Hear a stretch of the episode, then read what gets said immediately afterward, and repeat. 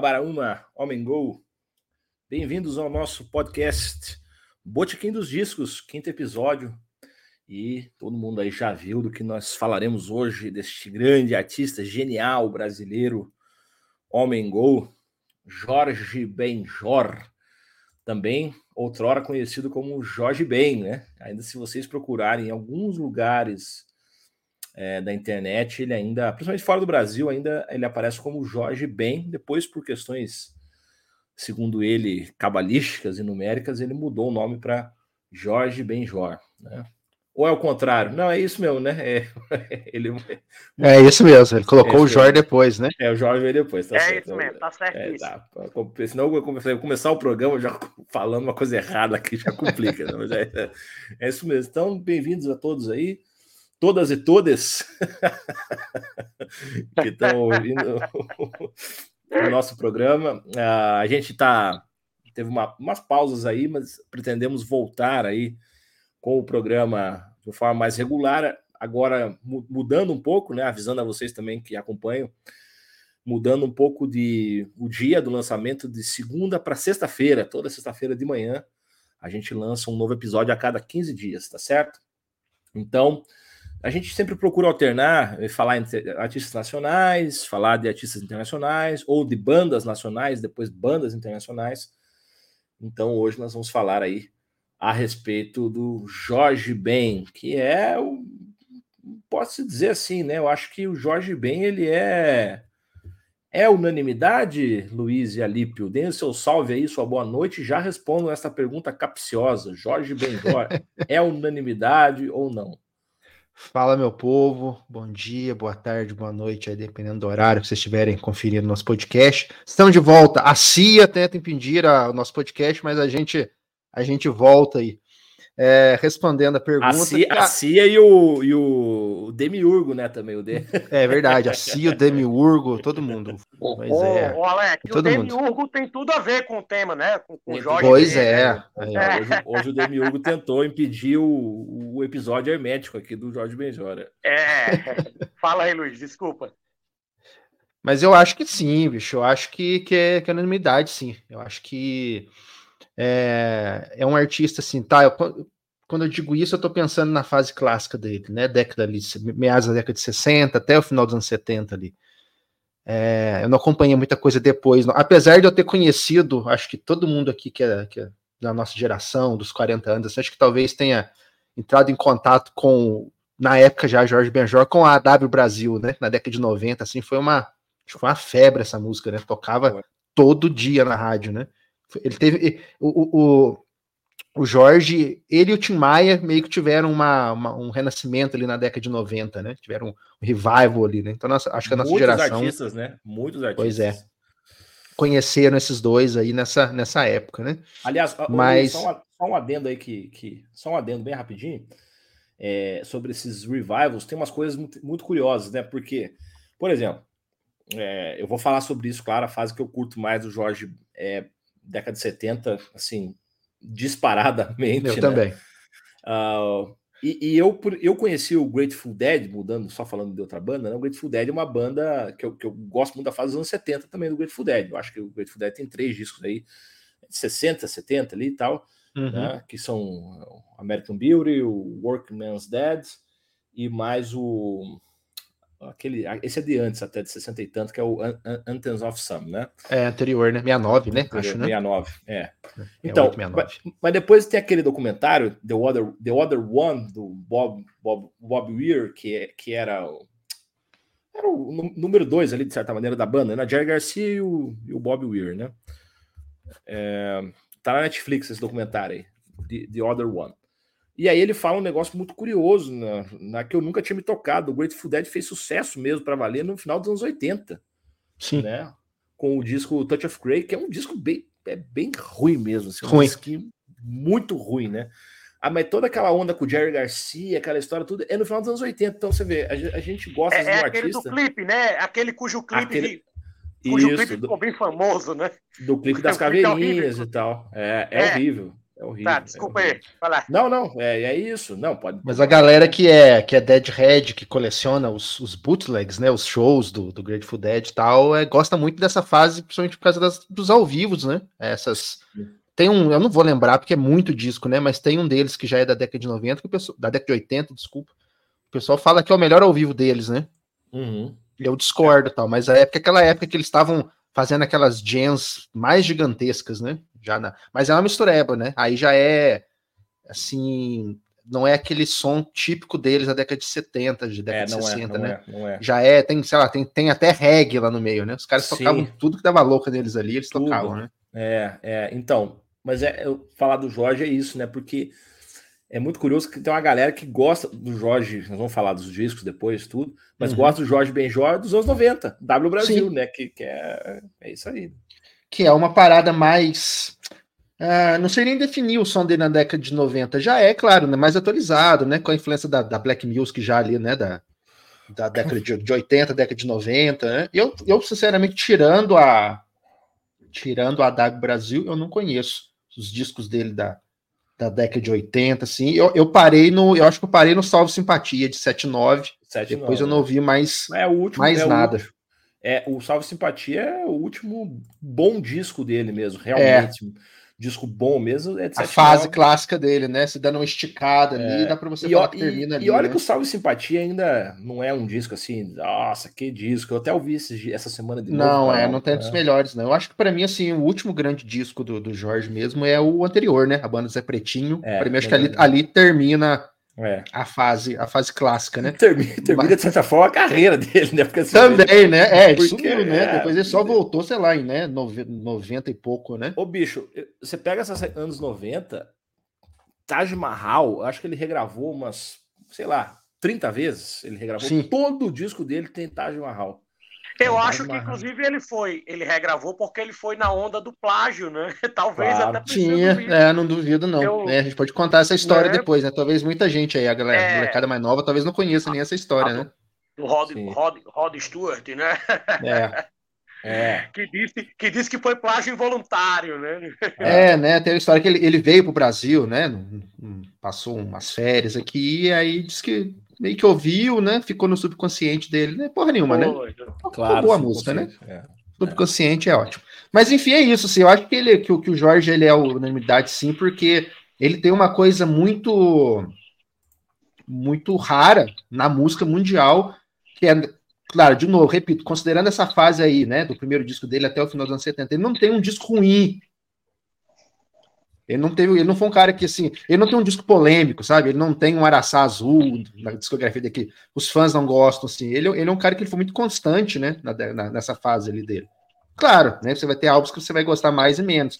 Mas não tem, pô, aquele disco do Jorge ali não dá. Aquele ali eu pulo. Não tem, entendeu? Né? Ele é um cara assim que ele. É, ele experimentou de certa forma, assim, né? Usou ali dentro, dentro do estilo dele, mas ele não não é um cara que deu nenhuma mancada ali na década de 70, nos anos 60, né? Então eu acho que é isso, né? Depois a gente entra mais na, nos detalhes musicais aí. Com certeza. E aí, Alipe, é unanimidade ou não? Você acha que há alguma controvérsia? Eu, eu, eu penso que ele é unanimidade, sim. Aquela unanimidade que não é burra, né? Uhum. lembrando lembrando da, da, da, conhecida frase de, de Nelson Rodrigues, né? É, inclusive, essa canção, né, que, que, que, abre o programa, o episódio de hoje, né, a um, um Babaraúma, né, um Babaraúma, ela, ela foi gravada, pela, por exemplo, pela banda de, de heavy metal, de metal, né, a banda que o Max Cavaleira montou. Verdade, quando, bem lembrado. Quando rompera com Sepultura, o, o Soulfly, né, ou seja, o público do o público do metal extremo, você vê, né, um, um músico do metal extremo, é verdade que é um músico do metal extremo que que não é sectário. O...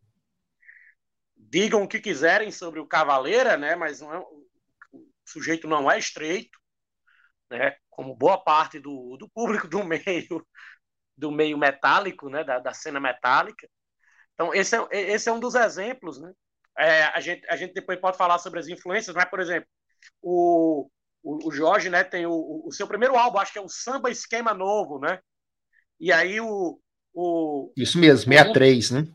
63, é, porque é uma baita estreia, né? E aí o Mundo Livre SA faz uma, uma, uma homenagem, né? E lança o, o Samba Esquema Noise.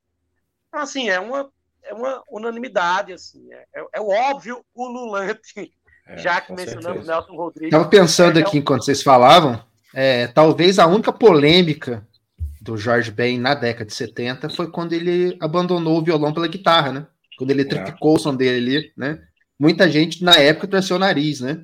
Hoje em dia já é considerado até uma coisa mais mais comum e tal, né? Mas ele teve, ele teve uma coisa meio parecida com que, claro, né? Guardadas as devidas proporções, os, os diferentes estilos musicais, mas uma coisa parecida com o que o Bob Dylan fez lá fora, né? Ele era um cara que ele era conhecido pelo violão, né?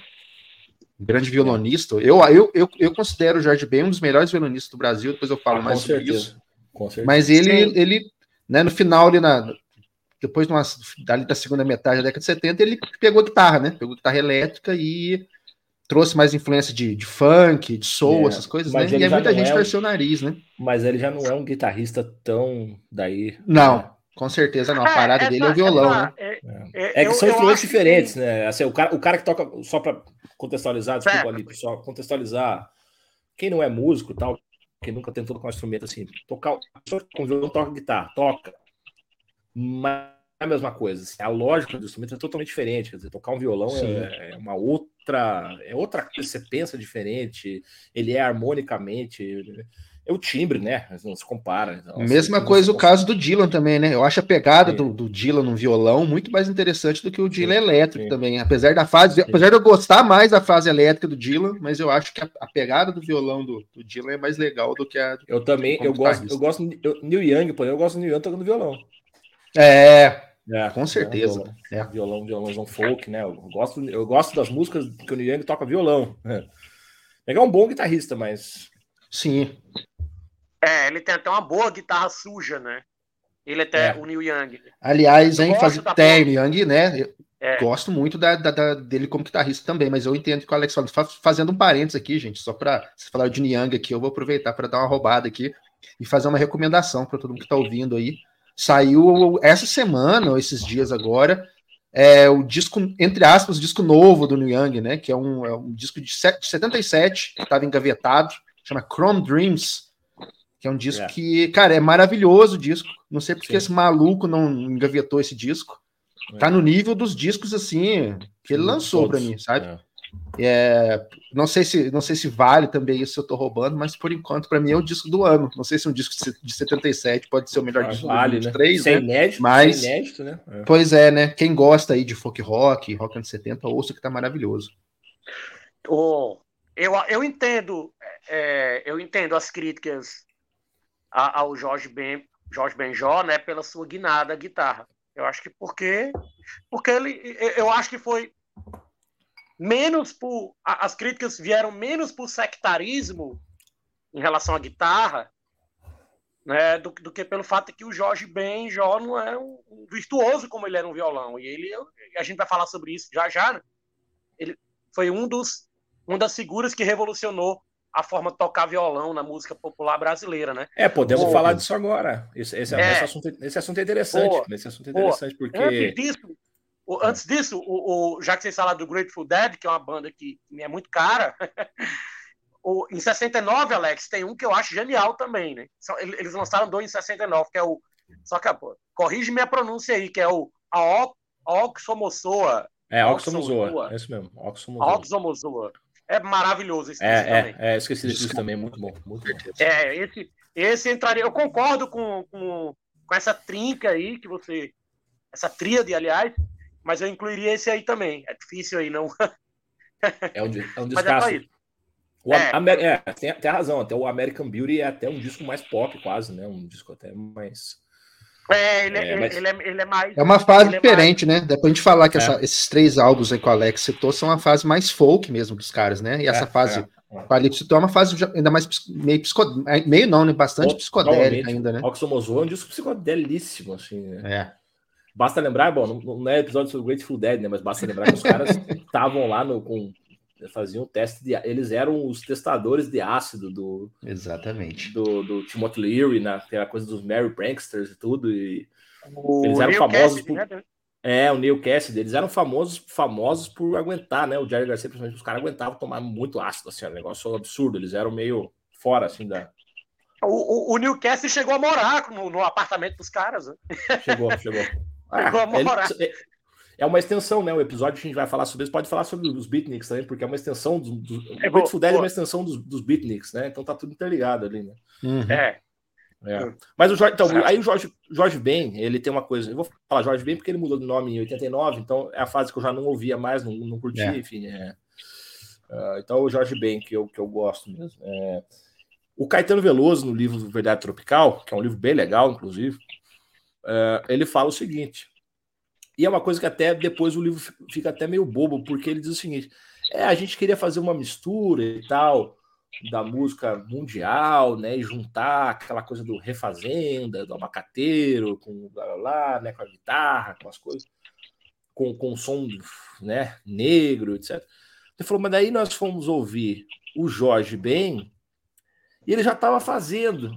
Daí ele falou, eu, eu e o Ju, a gente falou assim, mas, mas pois é, por que, que nós estamos criando toda essa palhaçada aqui se o cara já está fazendo? Né? Quer dizer, então, é um negócio muito curioso, assim, do livro, que ele diz meio que, que na verdade, o Jorge Bento esse a Tropicália, né? Dizer, o, o, que, o, o que os caras queriam fazer depois, ele já estava fazendo, né? Ele já estava pensando naquilo ali. E sozinho, né? Assim, sozinho. Pois é. Ele não... É, ele era um cara que ele era. Esse, acho que essa é a palavra-chave, Alex, para definir ele nesse começo de carreira dele. Ele era um cara sozinho, né? Que ele não fazia uhum. parte de movimento nenhum. Ele foi até meio ostracizado ali, né? Depois que ele lançou o primeiro álbum dele, o, o Samba Esquema Novo, meio que ele fez muito sucesso nesse primeiro disco, mas aí depois ali nesses dois ou três logo depois, ele não fez tanto sucesso, né? Ele ficou meio perdido ali. Ele teve um flerte com a, com a Jovem Guarda, né? Aquele álbum é o Bitu, Silêncio no Brooklyn, é. né? Ele tem, ele tem uma pegada meio, meio, meio Jovem Guarda ali. Então ele meio que estava tentando, né? É, é, entrar é. nesses grupos aí e Mas depois, depois, mas em 70 ele arrebenta é. tudo, né? Porque daí ele lança o Força Bruta e ele arrebenta com tudo, né? Sim, daí, sim. É, aí ele volta e tal, né? Mas ele é sim, né? O Caetano no, Caetano no, no, no, no livro dele, ele meio que deixa meio que entender bem isso que você disse, né? De que o, Jorge ele era tipo um pré-tropicalista, né? Ele era um cara que é, já, é, é.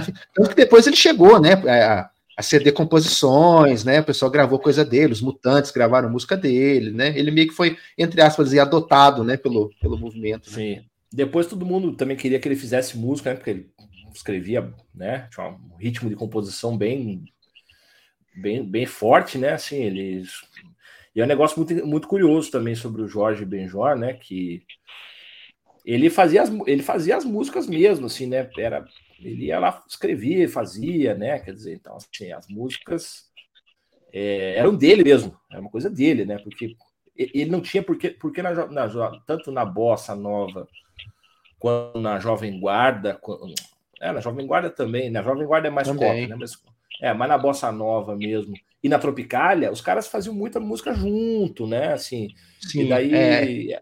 É, pegava música do Capinã, o Capinã escrevia boa parte é, músicas, Ele era um compositor mais solitário, né? Gravava e... praticamente só coisas dele mesmo, né? E mais completo, né? E mais completo, porque, ele, porque, ele, porque ele fazia meio que tudo, né? Ele escrevia as letras, ele tinha o conceito, Sim. ele trazia, é. ele montava, fazia os arranjos, né?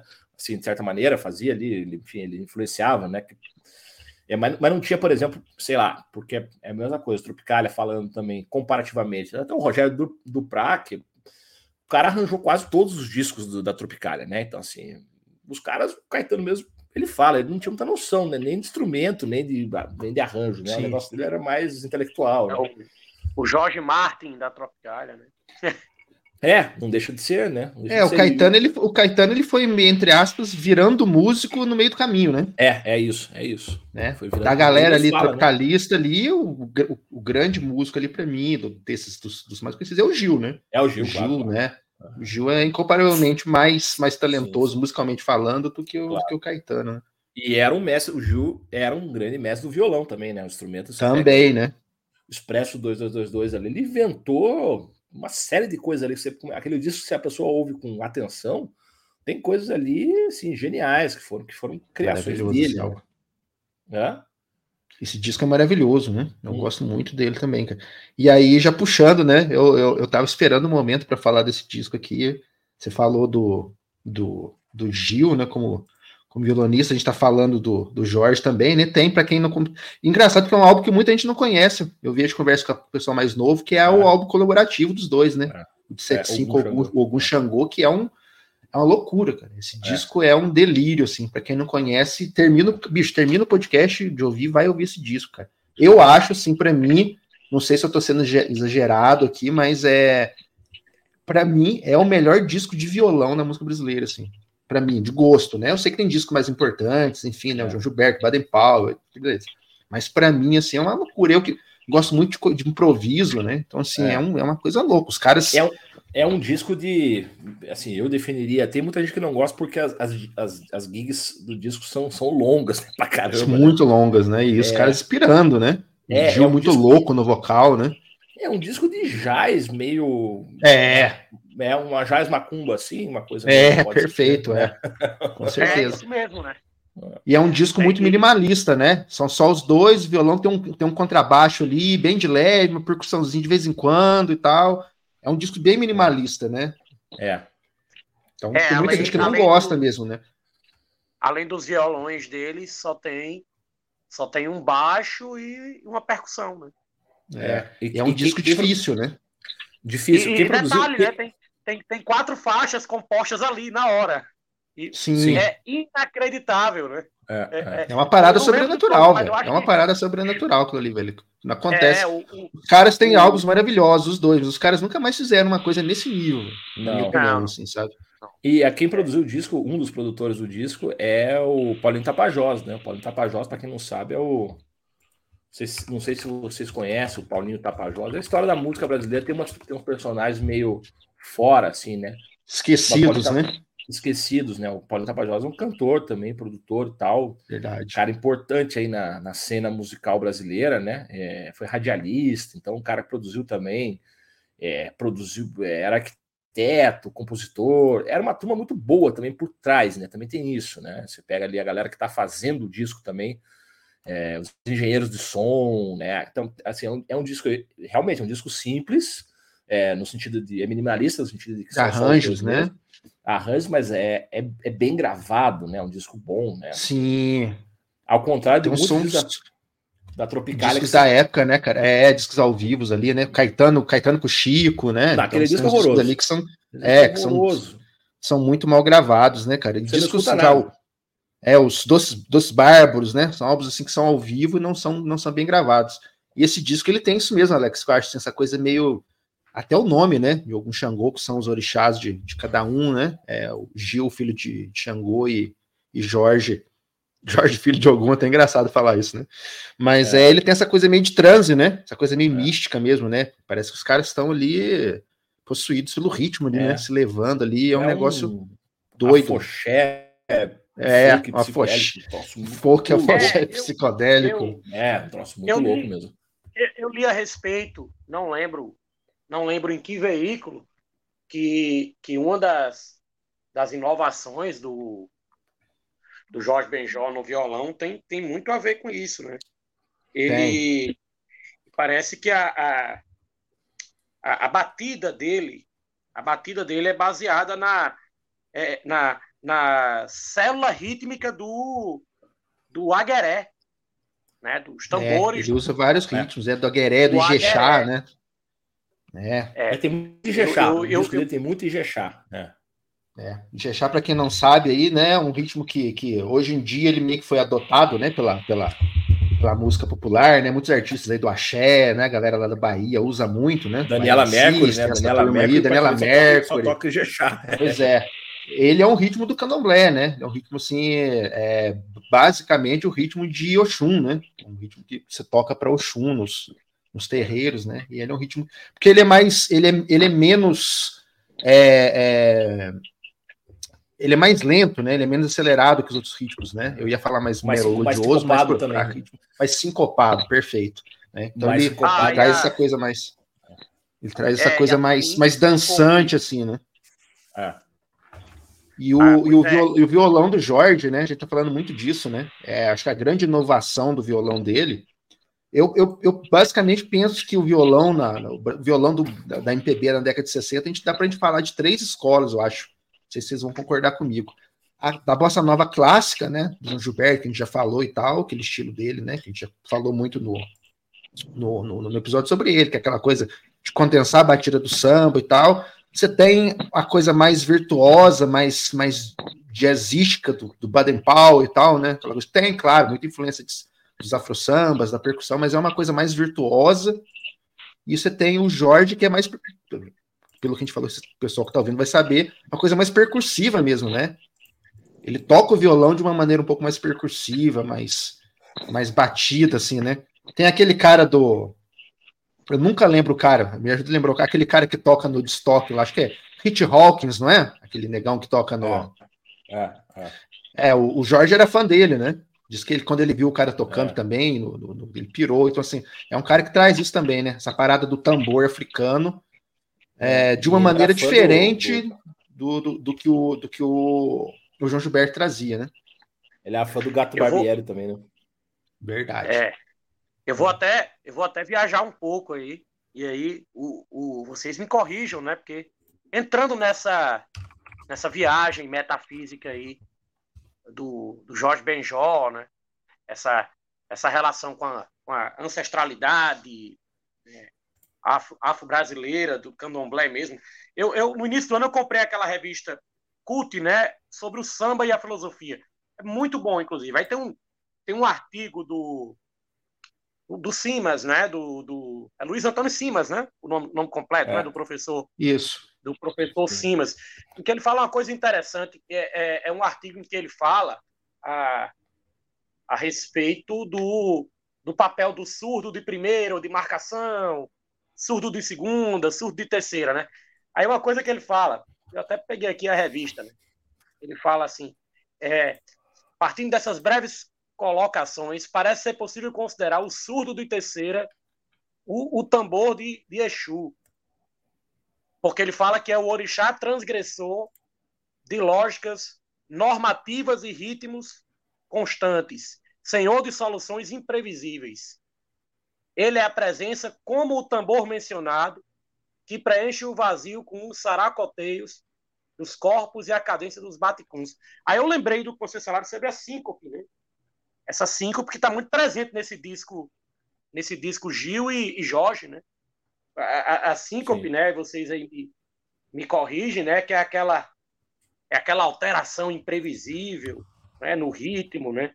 É, em que tem, tem tem um prolongamento de uma nota, né? Que é, que é lançada no tempo fraco pelo forte, né? Que gera Isso. aquela sensação de vazio que de repente se preenche, né?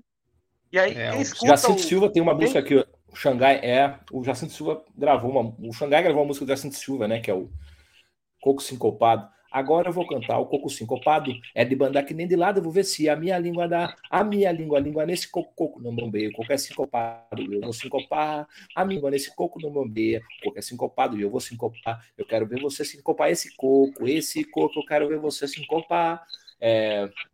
Então é interessante que a síncope, o Jackson Pandeira fazia muito assim, né? É, e é um negócio que aí você mistura a batida do violão, né? a Bem batida lembrado. sincopada com as com essas coisas afro-brasileiras, né? E aí é, é, nisso aí que os gringos piram, né? Porque assim, eles, eles simplesmente não conseguem fazer, eles não conseguem. É uma coisa assim. Os caras tentam tocar isso aí e eles não conseguem, entendeu? O, cara, é. nem, nem o pessoal do Miles Davis conseguia fazer, porque quando foram tentar fazer alguma coisa assim, tiveram que chamar o Ayrton Moreira para gravar. Sim, é. É, são os brasileiros, exatamente. É, é, e, a base, e a base do Jacques é o Afoxé, né? Que foi mencionado aí, né? A for... é, pois a é, base do Jacques. Então. Afoxé. É. Então, quando. É, quando o Brits Brew, fazer... Brew, Ayrton Moreira, né? A gente falou no. Já acho que é o segundo episódio que a gente cita o, o Beats Brew aqui, né? Pra quem não ouviu ainda, ouça também, que é, é falando em, do psicodelia e delírio e improviso afro-psicodélica é. aí é, o, é. é obrigatório. E tem, e tem brasileiros lá, né? O Ayrton Moreira tá lá também, né? Tem até um essa... tem até um é. vídeo no YouTube para quem quiser ver aí, que é o eu acho que é da turnê do do Beats Brew mesmo, que é na, na, ilha de, na ilha de Wright lá, né? Eles tocando lá o Miles Davis lá. Aí tem lá os caras se mandando aquele, aquele, aquele jazz psicodélico lá e o Ayrton Moreira com a cuiquinha dele lá na, na parada lá, né, cara? É um negócio Sim. surreal. Véio. Sim. É, e aí o, o essa, essa síncope de que Alex fala, ela é perfeita nesse Ogum e Xangô. É, é, esse, esse, né, esse, esse trabalho de violão de, de Jorge e, e Gil, né, essa, essa sensação né, de vazio que de repente é preenchida, isso é, é... e aí vocês entram o, o, nesses transes de que, de que, de que, de que estamos falando aqui, né? Quem escuta entra no transe. É um disco muito orgânico, né? Muito orgânico. Muito orgânico. Ele é tão, ele é tão espiritual que tem a faixa Jurubeba, né? Que é uma, é uma né? não sei se é enteógena, Sim. né? Mas é uma planta medicinal que Sim. reza a lenda. Gil estava antes do show, ele estava doente, né? Doente mesmo, estava com problemas intestinais fortíssimos. Parece que estava padecendo de uma infecção. Aí ele tomou um chá de Jurubeba e aí ele criou essa música nesse concerto, né? Então, poxa, esse álbum é, é impressionante mesmo. Eu acho que e tem, mais três, tem mais três ou quatro músicas que foram criadas na hora. Uma Sim. delas foi reaproveitada no Refazenda, né? Só não lembro qual é, foi. É essa para tocar no rádio, né? Que tem no é. Refazenda é. também. É, é, essa aí, essa aí, bem lembrado, é. bem lembrado. Para quem quer, talvez para quem não conhece a carreira do Jorge, quer conhecer, não seja o melhor disco para começar, né? Não, Porque não, ele é um disco assim, aliás, bem difícil. Vamos, pergunta clássica, né? Pergunta clássica, a hora da pergunta clássica no Boteco é. O disco preferido de cada um do Jorge Ben. Eu vou começar, é, meu eu, Deus. É, eu vou começar assim, ó. Eu, né, poderia dizer facilmente o disco que eu mais ouvi de cabo a rabo, de fio a pavio, tem o, é, o vinil e até por afinidade temática, né? É, enfim, foi, claro, Tábua de Esmeralda foi o disco que eu mais ouvi de longe. Disco. E é um disco que talvez todo mundo considere né, como é, é, o disco mais bem avaliado dele nas redes aí. Com certeza. né? Mas eu, eu gosto mais, gosto mais de ouvir, acho um disco melhor, assim, para ouvir. Eu gosto mais do Solto Pavão, que é o disco de 75, né? Dá para falar que são, são discos gêmeos, né? Continuação, acho, né? São... Eu acho que poderia ser um disco duplo até, de repente, sabe? Com certeza. É, como, como o Transa do Caetano e o. Né, aquele que não. Aquele que é, que é Caetano, que não tem um título, né? Mas que o pessoal costuma. costuma... London, London, né? É. Alex, eu te, eu te acompanho aí sobre o, o Salto ao Pavão também. Também é o meu. Eu acho, por exemplo, para mim, né? A, a é o meu favorito. Dorothy, por exemplo, é uma da, da, top 5, três faixas do Jorge Ben. É, tem aquela banda do, do, do, do, do, do, do, do e os caras tocando é. guitarras no fundo, um negócio muito maluco, assim, os timbres. Mas é o tipo de coisa também assim, ó. É, é, aí, aí tem uma coisa assim. As faixas do Paba de Esmeralda, elas são mais consumíveis, elas são mais fáceis de consumir, né? É um disco mais uhum até mais, em certo sentido, em certo sentido, seria mais easy listening, assim, você consegue Sim. botar no, no, churrasco, assim, a galera curte. Ficam mais na cabeça, né? Ficam mais, tem, uns refrãozinhos, né, e tal, aquela coisa, né?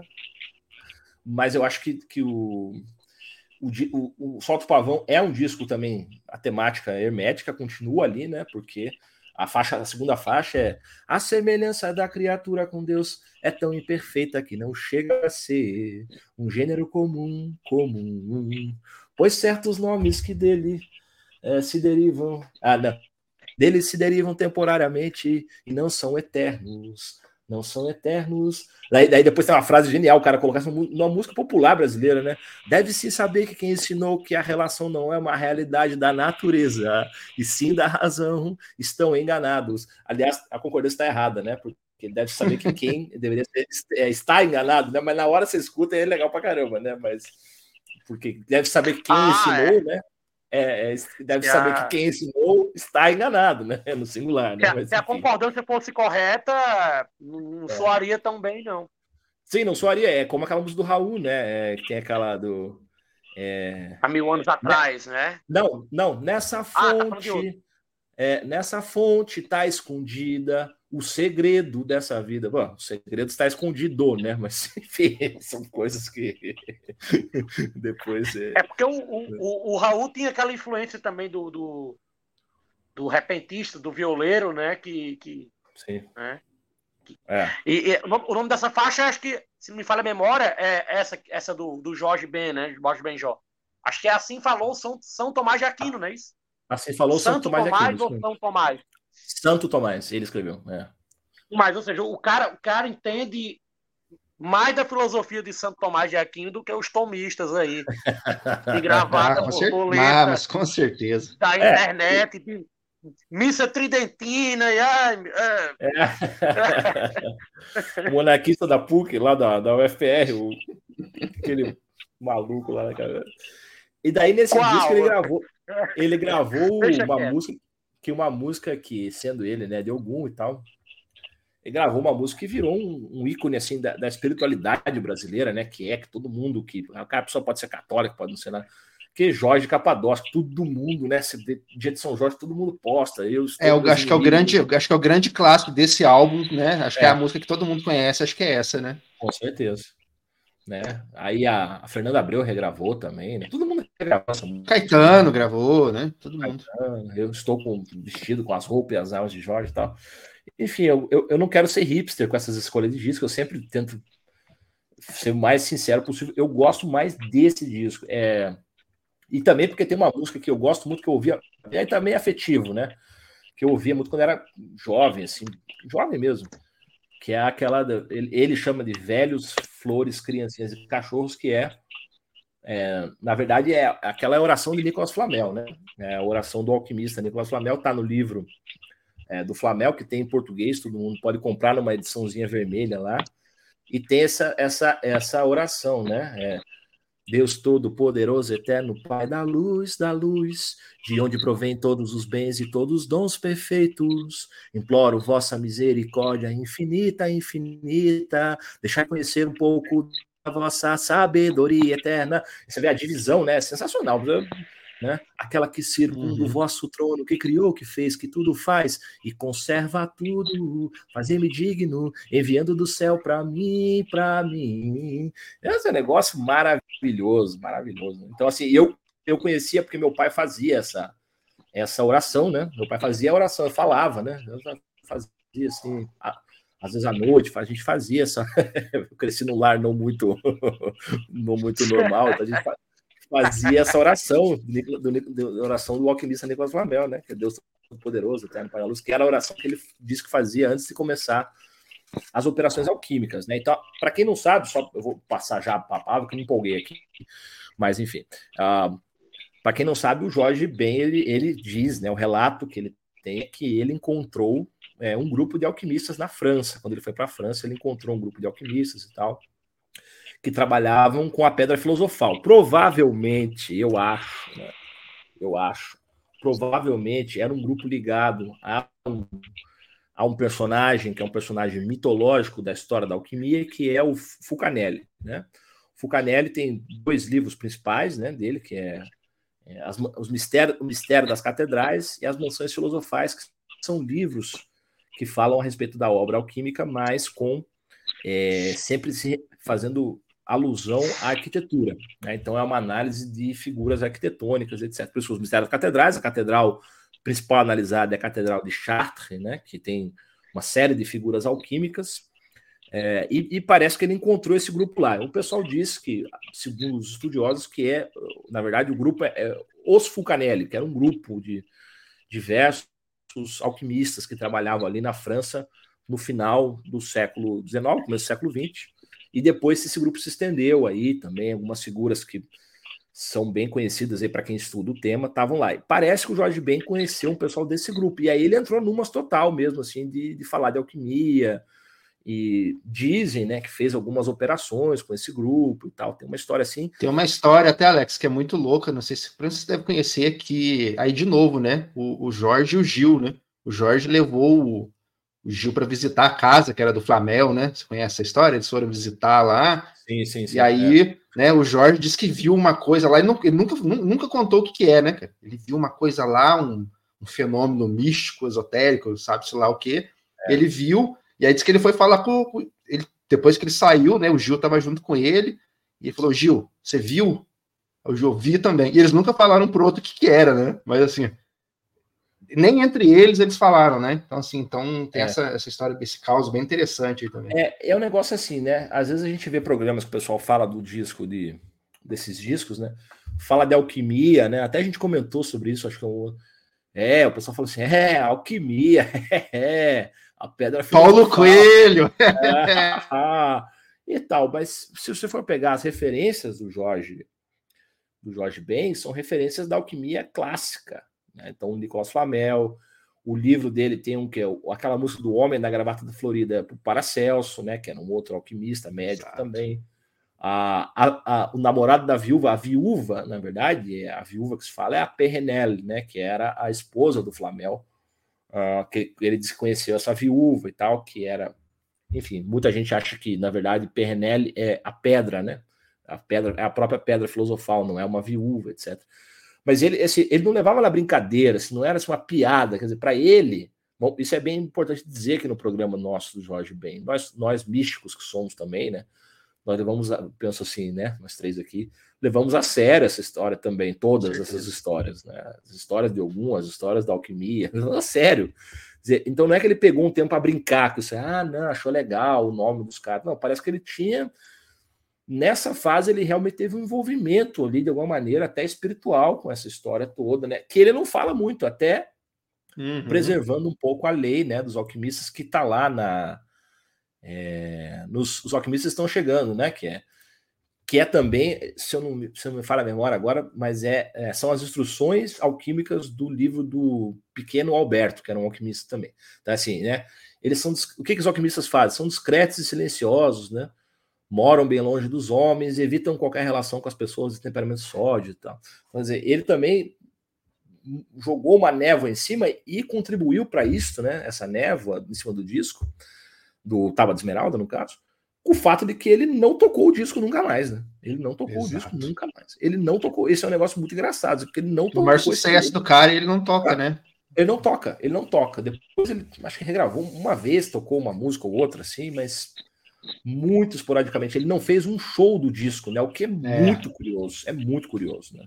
É, o, o Paracelso, não é, Alex? Além de, de alquimista, ele ele era um médico, né? Considerado até um dos pais da medicina moderna, né? Sim, sim. E, ele, era um, ele era um cientista mesmo, né? Assim, é, era um isso é interessante, era um, né? E tá, era um, tá na era obra, um né, do Jorge Benjol. Tá na obra é. do Jorge Benjol, né? Essa união entre o arcaico e a tecnologia, né? Essa questão Sim. dos astronautas. É, ah, depois ah. tem esse papo dos astronautas, dos, era daquele livro, né? É. Eric, Eric von Däniken, né? Que eram os deuses astronautas, né? o Chico Sainz pergunta não, no, no, no Roda Viva muito bom, em que o Chico Sainz, em uma entrevista, né? Ele tá lá naquele círculo. O Chico Sainz pergunta para o Jorge Benjó se ele acredita em, em em deuses astronautas e a agricultura celeste. Ele fala que sim, sim, acredito nisso com muita seriedade e corta o assunto. ele não corta de maneira é, ríspida, ele vai para outro. Ele, Muda ele corta de, assunto, de maneira né? elegante, na é, verdade. Ele é, ele é um cara fino, né? É um cara fino. Ele, é, ele é um cara estiloso. É um estiloso, fino, né? Assim, então, eu, tenho uma, eu tenho uma história muito doida com esse com, com essa música específica, né? É Rário Mano Oeste. Eu falei que eu, que eu, eu conheci o Jorge, assim, de ver ele e tal na televisão na década de 90, né? Mas meus pais tinham aquela coleção, quem, quem é mais velho vai lembrar, aquela coleção História, História da Música Popular Brasileira. É, muito bom. É, que é uma coleção de LPs que saía, acho que. Ah, era num jornal, né? Eu não lembro qual jornal que era, porque eu era pequeno, né? Então eu não sei, meus pais compravam, né? E um desses fascículos era o do Jorge, do Jorge Ben, né? Tinha um fascículo dele, né? Com todas essas músicas e tal os sucessos dele e tal. E eu não, se vocês me perguntarem quais músicas tinham, eu não lembro, mas eu lembro da Errário Manueste, eu moleque de, sei lá, de 5, 6 anos, pegar aquilo ali e, e, e, esses, esses fascículos, eles tinham as letras, né? Eram fascículos bem legais. E aí eu ficava maluco com essa música, eu não entendia nada do que, tava, do que ele estava falando, mas assim, a, a, atmosfera dessa música, né? Ela tem uns efeitos sonoros, né? A produção, os arranjos dela são bem sei se psicodélicos, né? Mas espaciais mesmo, né? Eles têm uma coisa ali meio cósmica ali. E eu ficava maluco. Eu lembro que as duas músicas que me chamavam atenção, assim, que me deixavam maluco, uma não tem nada a ver com a outra. Era essa do, do Jorge e a Batmacumba do Gilberto Gilca. No meio dessa coleção toda tinha, sei lá, tinha Cartola, tinha Caíme, mas para uma criança de 5, 6 anos, né, cara, vocês vão te, vocês vão te convir que Caíme não vai chamar tanta atenção, né? É, Essas músicas que eram mais mais exóticas, né? Mais. Caíme a gente vai gostar maluco. depois. É gosto de velho, né? Caíme é. De, é. Eu, comecei a gostar de Caíme depois de velho, não tem isso. Ah, eu e aí eu, eu, lembro de um maluco, de um moleque falar, caralho, eu nem sabia que existia livro de Deus astronautas, sabia porra nenhuma disso. Eu, caralho, Deus astronautas, cara. Então, assim, o Jorge Ben já estava virando a minha cabeça desde, desde bem jovenzinho. É o Brasil teve uma cena forte, né? Uma cena muito forte, mística, esotérica, na década de 70 e 80, muito, muito forte. Era assim, o pessoal tinha a revista Planeta, tinha esse grande revista Planeta falando, né? Tinha, tinha assim, astrologia, o Castanheda entrou muito forte no Brasil também, as coisas do Raul, que eram ligadas às coisas lá, as ideias do Aleister Crowley, do Paulo Coelho e tal. Daquela coisa toda, né? Era uma efervescência, então era natural. Você Zé Ramalho também, né? Tinha alguns Zé elementos Ramalho. também, esotéricos também. Você vê que é, hoje é uma, uma coisa que assim, é, todos eles, né? Uh, você vê que hoje é uma coisa assim, os artistas, né, os músicos, eles não falam dessas coisas, cara. É um negócio assim no Brasil, é muito engraçado, né? Pois é. Não tem, não tem espiritualidade nas músicas, né? Quando tem uma coisa assim muito, na minha opinião, né, muito assim, muito ah, sei lá, é meio estereotipada demais, assim, parece que não sei. Tem, tem, tem umas coisas, né, para não dizer que não tem, tem, tá? mas é underground, né? É, e, e, são umas coisas meio estereotipadas demais. Me, me, parece que esses caras, como todos os caras da década de 70, os caras tinham uma busca mesmo, tinham uma viagem Sim. real com a coisa, sabe? É isso que falta um pouco, né? O Jorge. A relação era diferente, né, cara? É, Tanto com a é espiritualidade, é questão dos enteógenos, né? É. Tudo era, era outra parada, era uma busca, né? Acho que a palavra que você usou é essa mesmo, né? Não se tem isso mais hoje, né? De buscar em nada, né? Meio que virou um, uma, um elemento a mais da vitrine artística ali, né? Sim, um elemento... é, uma coisa, é uma coisa cultural, entendeu? É, é como se fosse a capa do disco, entendeu? Isso, Você falar é. de falar de, sei lá, né, qualquer coisa X ali, esotérica, espiritual, é meio que uma, é uma coisa a mais para vender ali, cara. Eu tô enrolando aqui porque eu tô pensando qual é meu álbum favorito, que eu não sei não, ainda para falar. falar então é, fala aí, porque fala aí. eu não sei, não. Ah, eu falei que, que, que, eu acompanhava o Alex também. Acompanho o relator, é o Salto Pavão também. Salto é, Pavão. Não quero não quero ser hipster, não. Mas, e, e ah, eu vou ser mais hipster muito, que vocês, relaxa. Eu gosto muito do Tábua de Esmeralda, eu tenho ele aqui também, vinil. Eu então, acho que, inclusive, assim, para quem para quem tá ouvindo a gente não conhece, não, nunca pegou um álbum do Jorge para ouvir, talvez seja bom começar com o Tábua de Esmeralda, de porta de entrada, é, assim, né? Porque é um disco mais, mais pop, né? O primeiro também. É, é, o, é, o Santos Queimanov. Tem aquele, não sei se vocês vão lembrar, que aquele 10 anos depois, né? Que ele regrava os. Ele faz os medleys dos, das. Esse também é legal também para é quem vai começar a ouvir também. O, o, Jorge ben, o Jorge Ben de 69, que é ele na capa com. A capa tropicalista pura, né, cara? Antes é, tropicalista com ele com a guitarra com o símbolo do Flamengo, né? Também. É. Esse é bem bom também.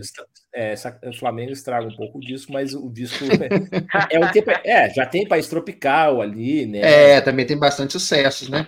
Mas eu, um cara, um que eu gosto muito, que eu gosto muito, mas eu, eu achei ele meio experimental também. Talvez eu não sei se, se quem não está acostumado vai gostar, que é aquele O Negro é Lindo, de 71, é, que é aquela é capa bom, vermelha, né? É ele é um disco bom. mais experimental porque ele tem os, os arranjos do Arthur Verocai, né? Sim. Que é um, um dos meus arranjadores sobre isso. O Arthur Verocai é. já é um cara que ele ousa mais, né? Nas orquestrações é. e tal, já é uma parada mais. Dá para dizer que é um disco meio psicodélico, sim, né? Um disco mais, mais, é. mais barroco, digamos é, assim. O, né? o África Brasil, que é um descasso também, né? É. é um o África Brasil, talvez de todos esses, Alex, seja o disco de festa, né? Pra você colocar é. no churrasco tal. É dançante pra caralho, é animado, é funk é então, samba, daí, é. Daí já é a produção do, do, Marco Mazola, né? Daí o Mazola já é aquela coisa bem mais voltada para o público, né? O Marco é, Mazola... já é guitarra, né? Ele já, ah. já, já é a fase que ele largou o violão, já, né? Se eu não me engano, é o primeiro, né? É o primeiro. Com a, com, é, é, o primeiro, com a guitarra, né? É o primeiro, é o primeiro porque ele gravou. Ele gravou. Então, a, a, sequência é uma sequência muito forte, né? Pois é, cara. É uma sequência assim, assombrosa, na verdade. Taba de Esmeralda, solta o pavão, algum Xangô e depois o África Brasil. É uma, é uma paulada. Absurdo. O cara, o cara poderia ter gravado esses quatro discos aí. Ao contrário, é, é engraçado, porque ele é uma figura associada, assim, né? Você falou dos anos 90 ao Timai e tudo. O Timai nunca, nunca gravou um disco bom, né? O Timai, é, o Timai não tem um clássico, assim. Não, Não. tem um disco. Esse disco aqui é perfeito, não tem. não tem. O Timai é um artista de coletânea, velho. Ele é um artista de single também, né? É, é. Os singles dele são, são ótimos, né? Tal, mas Sim. assim, ele é um cara de. Ele é um cara de hits, né? De singles e tal. Sim, Os álbuns mesmo em si não são bons, são, são álbuns ruins, na concordo verdade. com você. aliás. Ele não tem um clássico. É. Engraçado que o, que o negro é lindo é a coisa. É, é a obra dele que mais se aproxima de, de algo político, né? Porque ele, ele se dizia Sim. político abertamente, né? Pe- Pelo que foi perseguido, inclusive, né? Tentaram, Pois é. tentaram meio que É. cancelar ele na A época. gente, a, a gente falou no começo do programa que, que ali, depois que ele gravou os primeiros álbuns, né? Ele meio que foi ostracizado pela galera da, né, da galera E da o- MPB engajada por causa disso, né? Porque ele era um cara que Claro. não se posicionava, né? E o, A e o ditadura, Tapajós, ele, eu É. acho que ele, ele arranja, né? Ele faz. Ele tem um É. papel aí Sim. no negro ali, né? O Tapajós, né? Ele foi produtor, né? Produtor. O arranjador Ah, é? é? o Verocai, né? É. É. Ah, certo. Não, eu achei É. que ele tinha ali também dado uma. Não, ele é só o produtor. E o Marco Tá, Mazola, o Marco Mazola tá no disco também e ele grava, só que ele é o engenheiro de som do disco. engenheiro de som, exatamente. Mas o, o, o trio Mocotó foi meio que projetado por esse disco, os caras participam, né? Os caras, acho que, acho que os caras do trio Mocotó, acho que eles têm uma. Sim, o Não, Tremocotó grava com ele até, até, até, até o, até o Solto Pavão, né? É, só é o pra último. do- É. Falar É, nisso ele- também, mais uma recomendação aí, cara. Aproveitar também. Ele segue, né? Tem um- ele segue, né? É. Um rumo, rumo independente depois, eu acho, né? Mas- É, não, ele monta a banda do Zé Pretinho, né? Que é o nome do álbum, né? Que é uma outra banda, né? Ele troca de banda, né? Aí, por falar em Trio Mocotó, cara, é, tem, um, tem um álbum dele que não é muito conhecido, que é um ao vivo de 72, gravado no Japão, cara. Chama On Stage. É uma loucura também, cara. É o, pra mim é o auge dele com o Mocotó, cara. Ele pega as músicas, pra quem, pra quem gostar do, do, do Ogum Xangô, ele é um disco de banda, mas ele tem essa coisa do improviso, os caras esticarem as músicas. É um descasso, assim, cara. É, é um dos melhores discos ao vivo da música brasileira, cara. On Stage Não, é- de 7.2, cara.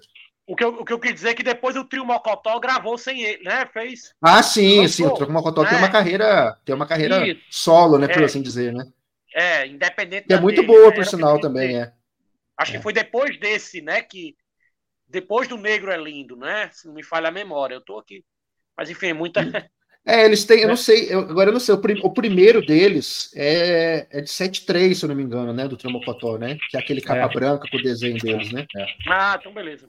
É depois, né, porque o Negro é Lindo é de 7.1, né, É. É aí o, o primeiro é de 7.3, né, então é depois mesmo. É isso mesmo. Tem esse ao É. vivo aí que você menciona, né? Que é com ele, né? É, 7.2, né, Aham. que é uma loucura, ele não, ele não é bem gravado, né, aí eu vou, vou, vou, já vou falar que nem o Alex fala, eu não disse que a gravação dele não é muito legal, não, cara, mas vale pelo... É o On Stage 72, o ao vivo Ah, do é. Japão, do Jardim. Um descasso, velho. Não é muito bem gravado, mas vale pela loucura, cara.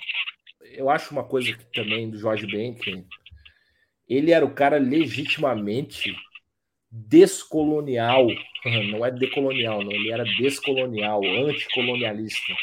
Ele tem música sobre o zumbi, tem música sobre a Chica da Silva, tem música sobre o Cassius Clay, é, e, só que ele faz de um jeito assim, ele, ele, faz de um jeito muito interessante porque é artístico, né? Sim. E- Não é uma coisa assim que ele usa aquilo ali. Esses caras, pra mim, é- tem, tem gente que gosta, esses Baco, Exu de Blues, MC, isso aí, pra mim, Ah, francamente. Eu, eu acho que, o, que o, a grande diferença do Jorge, quando ele conta essas, essas. Quando ele escreve essas músicas de personagens históricos e tal, ele é muito mais do que um narrador, ele é um contador de história, né, cara? Ele conta do jeito dele, né? De uma maneira interessante, né? Não é um. Isso. não mais panfletário, simples, né? É, É, não é profetário, né? Não é, por exemplo, assim, de novo, né? eu- É um cara que eu sempre critico aqui, parece que eu não sou fã, mas eu sou muito fã, mas, por exemplo, não é, por exemplo, como o Bob Dylan faz, né? Que é aquela coisa, né? Que é, é, can- é cantado direto, né? Aquela coisa, uma narrativa mais, mais é, É. por mais que O seja Dylan abstrata, é- né? Bob Dylan, é que o Bob Dylan tem tanto disco, né, cara? Que assim, o Bob Dylan tem, Pois é, lá, tem de tudo, né? É. 300 é complicado discos. falar de um cara só, né? tem discos péssimos, discos panfletários, é. discos bons, né? O Discos Dylan- românticos, rock, né? Tem tudo, né? o Bob Dylan Discos- tem discos que são francamente chatos mesmo. Tem, com É, certeza. Eu, eu, eu tava elogiando, por exemplo, aqui o, o violão do Bob Dylan, mas eu não gosto daquele, daquele comecinho de carreira dele, que é só violão em voz, eu não gosto, por exemplo. É, É eu, gosto dele, eu gosto dele ali do meados da década de 60 para frente, quando ele, quando ele pega a guitarra elétrica. Eu gosto mais. Eu gosto até dos discos depois que eles convertem, né? Isso aí rende até um podcast de quando ele vira cristão e tal ali, né? Os discos Esses, aí tem o esses Mar- são bons. São bons. tem o Mark Knopfler, né, do Dire Straits, tocando com ele É e tal. bom. Apesar das letras, né, são discos O bem legais. Tem até reggae ali no meio, né? É, tem o. O Infidels. Muito Slow, bom esse disco. Slow, slow, Coming Train, Slow Train. É, o um Infidels, né? o Infidels é um descasso. É, É. É Um descasso, é. É uma fase que o pessoal torceu o nariz pra ele, porque queriam que ele ficasse cantando lá sobre como a América era degenerada. pois é. tal. Mas você não- acho Pô, que você vai concordar comigo, disso. Alex. Pô, o cara tinha falado disso uma década, sabe? Tipo assim, Pois o cara, é, o cara falou, velho, acho- eu Alex, acho que você vai pô. concordar comigo, bicho. O preconceito que o pessoal tem quanto a essa a trilogia cristã do Dylan é muito mais pela letra do Claro. que pela música, né? Os caras, Claro. cara fica falando de porra, gospel, não sei o quê. Mas ninguém nem ouviu. 90% da molecada nem ouviu o disco. velho. E eu, eu gosto são de música bons gospel. discos. Eu gosto de música é, gospel, eh, Eu tanto também, brasileira, não, não atual, né? Mas assim, por exemplo, que eu gosto daquele disco Vencedores de Cristo, acho um descasso maravilhoso. Pois é. assim. Eu gosto não- se, não gospel. fosse, se não fosse a música gospel norte-americana, não teria, não teria soul music, né, cara? Não teria os- rock, né? Não teria rock. Pois é, velho. Não Ah, teria o Sam. Cooke da vida, Otis Redding, todos esses caras fodas aí, Não cara. teria esses caras Elvis, pô. Não, sem música Pois gospel, é. não tem Elvis, cara. Acabou. Pois é, sem, cara. sem Elvis não tem rock, acabou. Sem, sem música é, gospel não tem música popular, sem música gospel. É, é- a é, cara. realidade é essa, entendeu? Aí vem um cara e fala assim: ai, porque o, ai, o Al Green virou pastor. Meu irmão, quem é você para falar mal do Al Green, sabe? Então as E coisas vale, que. e vale lembrar que, em certo sentido, né, Luiz? Aí você pode me corrigir se estiver errado. Você, você que é o conhecer aí, né? É assim, né, Lipe? Fala conhecer, né? O conhecedor. Sommelier. sommelier. Você que é o conhecer aí do o conhecedor e tal do reggae, pode dizer. Reggae, cara, via de regra, boa parte do reggae é Hum. música gospel, velho. É, É música gospel. Se pegar certas bandas aí, os caras falam só de Deus, velho. Totalmente. Aquele disco Totalmente. do. Né? Aquele disco do. Acho que é né?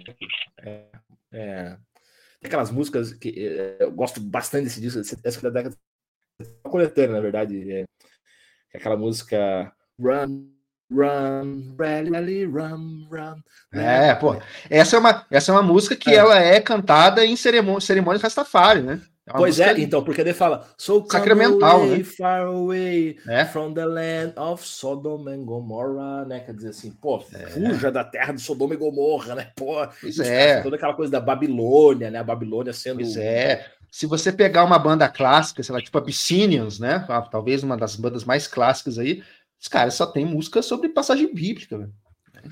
Então, assim, Sim, é. Então, falando, voltando pro Jorge Ben, né? Se falar assim, cara, se você tira o elemento, sei lá, se você tira o elemento religioso, espiritual da música popular, pode eliminar 70% da música popular. Pois é. 70, 80% da música popular da que a gente gosta.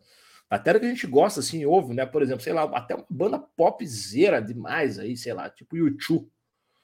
Ah, cara. Vou falar um aqui polêmica até, Alex. Legião Urbana. Sim. Eu não gosto. Você pega um, aquele disco do Legião Urbana 5, tá toda Sim. parada, né? Toda uma estética medievalesca, templária, de trovador e etc. Olha a diferença, cara. Uma banda que é criticada por todo mundo, que eu nem sou fã. Olha como é que era o pop rock brasileiro há, há 30 anos atrás. Vê se tem uma banda hoje, cara, na mídia, fala, sabe, Ah. musicando Camões e etc. Não, eu até estava É, falando até com a minha esposa sobre isso esses dias. né? Ela estava me falando uma coisa que eu achei muito interessante, né?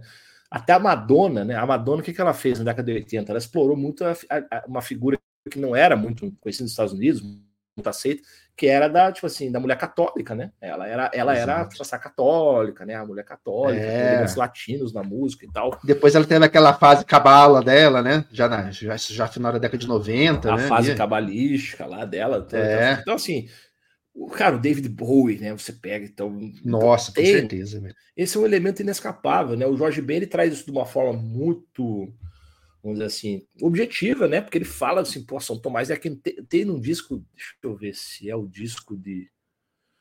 Eu acho que é no Salve Simpatia, deixa eu olhar aqui. Tem uma que é um disco, é uma música assim, só tem um, acho que é um violão, uma guitarrinha, e as cantilenas de São Vitor, né? São cantilenas uhum. de São Vitor, então, São Vitor falou, não sei o que e tal. Uh, então, assim, é, é, era esse o meio. O Belchior, né? O Belchior foi criado lá com os, com os, com os monges lá e tal, né? Acho que era capuchinho, não lembro a ordem que ele era lá. Que, ali, Isso né? a gente não entrar também, né, Alex? Em toda a questão, não vou nem entrar nisso aqui, que dá um podcast também, mas se entrar na questão da, da música caipira de raiz, né? O catolicismo, é. o fartismo também, que não tem mais hoje, né? Quem que é o cantor Sim. sertanejo hoje em dia que tá, que tá contando é, histórias com, com moral no, né, no, fim, no fim da música. Tem, bicho. O Tião Carreiro, o Tião Carreiro é só doutrina, né? Assim, se você for só. Dá para escrever um livro, né? Filosofia de Tião Carreiro, com é, certeza. É, porque é uma filosofia de vida, né? Uma doutrina, assim, de, de hombridade, de dar a palavra, cuidar da família, né? Tem essas certo. coisas do Tião Carreiro que, que, é, que é muito interessante, né? Um código de ética meio cavaleiresco, assim, né? Do Tião Carreiro. Com certeza. É. Então, assim, é, eu acho que as pessoas é, negam esse elemento, não querem, né? Hoje, hoje tem uma tendência assim, meio. Ah, não, isso aí. É, é então é das duas, uma, a pessoa nega, acho que é, é, é, pior porque o disco é religioso, ou fala de religião, ou fala de esoterismo. Ou então dizer, ah, não, aí ele só. É, é como essa do Jorge Ben. Né? Eu vi um podcast que me irritou muito, até um podcast famoso, tudo de música. O cara dizia assim: ah, Aí eles queriam fazer a pedra filosofal. é, eu vi esse programa aí, eu vi. Sabe, pô, bicho, se você vai tratar de um assunto, se você é um jornalista cultural, trate o assunto com o assunto como o artista encarava o assunto. Não é como você encara o assunto, entendeu? Isso é uma coisa esse mesmo, esse mesmo programa, Alex, fez, a gente falou do reggae, né? Esse mesmo programa fez um episódio do Catch a Fire do Bob Marley e não falou de rastafarianismo em momento nenhum. Como é que você fala de reggae sem falar da, do que move é, a música dos caras, né? Ah, porque é só maconha, né? Reggae é só maconha. Isso, não, era uma coisa assim também, é a política, né? Então, é, é, é isso, ou é política ou é doideira, né? Não tem, não, nunca tem espiritualidade, nunca tem nada, né? Quer dizer, então os caras fecham o mundo da cultura para esses aspectos também. Né? Quer dizer, então parece que o mundo da cultura ele é, se, é um negócio muito bizarro isso aí, é uma ignorância também tremenda, né? Como se o mundo da cultura popular fosse é, assim, impermeável né, a esses elementos. E é todo o contrário, na verdade. O mundo da cultura popular ele é o mundo da, ele é ele é uma continuação em certos aspectos do mundo da espiritualidade né é, é uma continuação né? É, o Gil levava isso muito a sério também a gente falou do Gil aqui o Gil também é um cara que sempre levou muito a sério com certeza todas, tudo, né? ele, é um, ele, era um cara realmente que a Betânia né a Betânia nem se fala a Maria Betânia pois é tem discos dela só dedicados à religiosidade brasileira e tudo. Então, infelizmente, quem. quem Inclusive católica, quem... né? Inclusive católica, católica também, exatamente. Ah, no caso uhum. da Betânia, né? Ela, ela, ela, até onde eu sei, ela vai à igreja católica, ela comunga, ela. Sim, ela tem um é. disco de. Que é homenagem. Esse não, não é um disco ofici oficial da, da, da, da, discografia dela, mas ela tem um disco que tem, tem umas orações para Nossa Senhora Aparecida, que ela canta umas músicas e tal. Isso. É um disco meio produzido por, por, por, alguma coisa da igreja aí mesmo, né? A Betânia canta desde Nossa Depressida, Jurema, né? Canta é. os orixás, ela, todas as espiritualidades brasileiras, ela, ela dá voz, né? De que tanto, de, e no algum Xangô de que tanto, tanto falamos aqui, tem uma música chamada Meu Glorioso São Cristóvão, né? Pois é, e ao mesmo e, tempo tem a Filha Gigante, né? Pega, que ele chama os orixás. Letra. Pega a letra dessa música aí e, e é, dá até fazer uma brincadeira com essa galera. É, é, Você conhece a história dessa música aí, Alip? Dizem, né? As, as, as histórias Fala malucas do Jorge. Diz que eles estavam pensando em músicas, né? Temas, né? Não são nem músicas, temas para improvisar, né? Em cima e tal. E aí diz que eles chegaram no estúdio e tinha lá no chão do estúdio um papelzinho daquele santinho com, a, com essa oração, São Cristóvão. Tava lá já. É, essa, essa é uma e aí, criadas Sinais hora, né? do cosmos, né, cara? Você fazer isso daí, né, cara? É, você vê como esse disco ele é, ele é perfeito, né? E eu, eu acredito, eu acredito. Beba, aí você tem essa, né? Eu, eu acredito de coração, sabe? Uma coisa que o Alex falou aí, de que a, a espiritualidade e a música elas estão ligadas, sim, e, e dão um sinal. Rapidinho, que eu sei que o programa já está ficando longo, mas uma história assim que, que, eu, que eu vi essa semana, que me contaram, que não tem nada a ver com o artista que a gente falou aqui, mas dessas coisas do acaso, assim. É, esse ano, o primeiro disco do, do Secos e Molhados fez 50 anos, né? Inclusive, rende um episódio para frente também. Tem aquela história da, do, da, da Rosa de Hiroshima, né? Que caiu na mão dos caras uma, uma antologia de poemas do Vinícius Moraes. Né? E os caras, ah, a gente vai ler isso daqui e depois a gente escolhe algum, algum poema para musicar. E aí, meio que o Conrad, né, que era o, o, o outro rapaz lá da banda, né, sem ser o João e o, e o, e o, e o Ney, né, ele levou para casa e disse que ele estava com sono, meio displicente, disse que ele jogou o livro na cama, assim, ah, não vou ler essa merda hoje. E quando o livro caiu, ele caiu na, na, aberto na página do, do, do Rosa de Hiroshima, cara. E aí ele leu e falou, pô, isso daqui, cara. Talvez se ele tivesse lido esse livro, né, ele teria escolhido outro poema. Não existiria Rosa de Hiroshima, teria musicado outra, outro poema, né. Então, assim, cara, isso, é isso pra mim é um sinal, cara. Não tem outra explicação, entendeu? Né? É o universo ali mostrando pro cara, não, meu filho, é esse daqui, cara. E é uma das melodias mais bonitas da música brasileira, né? Com certeza. Esse negócio de São Cristóvão é interessante também, porque o, o é um, a gente tá falando do Fucaelli, né? Um dos capítulos do Mistério das Catedrais é dedicado à análise, de, é, tem uma figura, né? São Cristóvão, que é, uma, é um personagem importante ali, que é da mansão L'Allemand, né, que é uma das que é a lenda de São Cristóvão, que ele, ele trabalha no livro também e tal. Então, assim, é, é, esses personagens todos se intercalavam ali nessa. É, é, me desculpe aí, o pessoal, eu tenho muitos amigos que são do candomblé, tudo, da Umbanda, etc.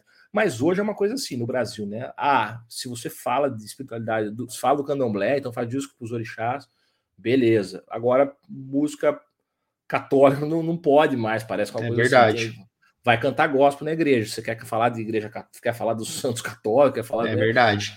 É um negócio meio bizarro. Mesmo. É um negócio meio bizarro, porque o Brasil não é assim. Não é assim que o Brasil funciona. O Brasil, as coisas são meio é, sincréticas, né? Quer dizer, então você Sim, tem ali. Total.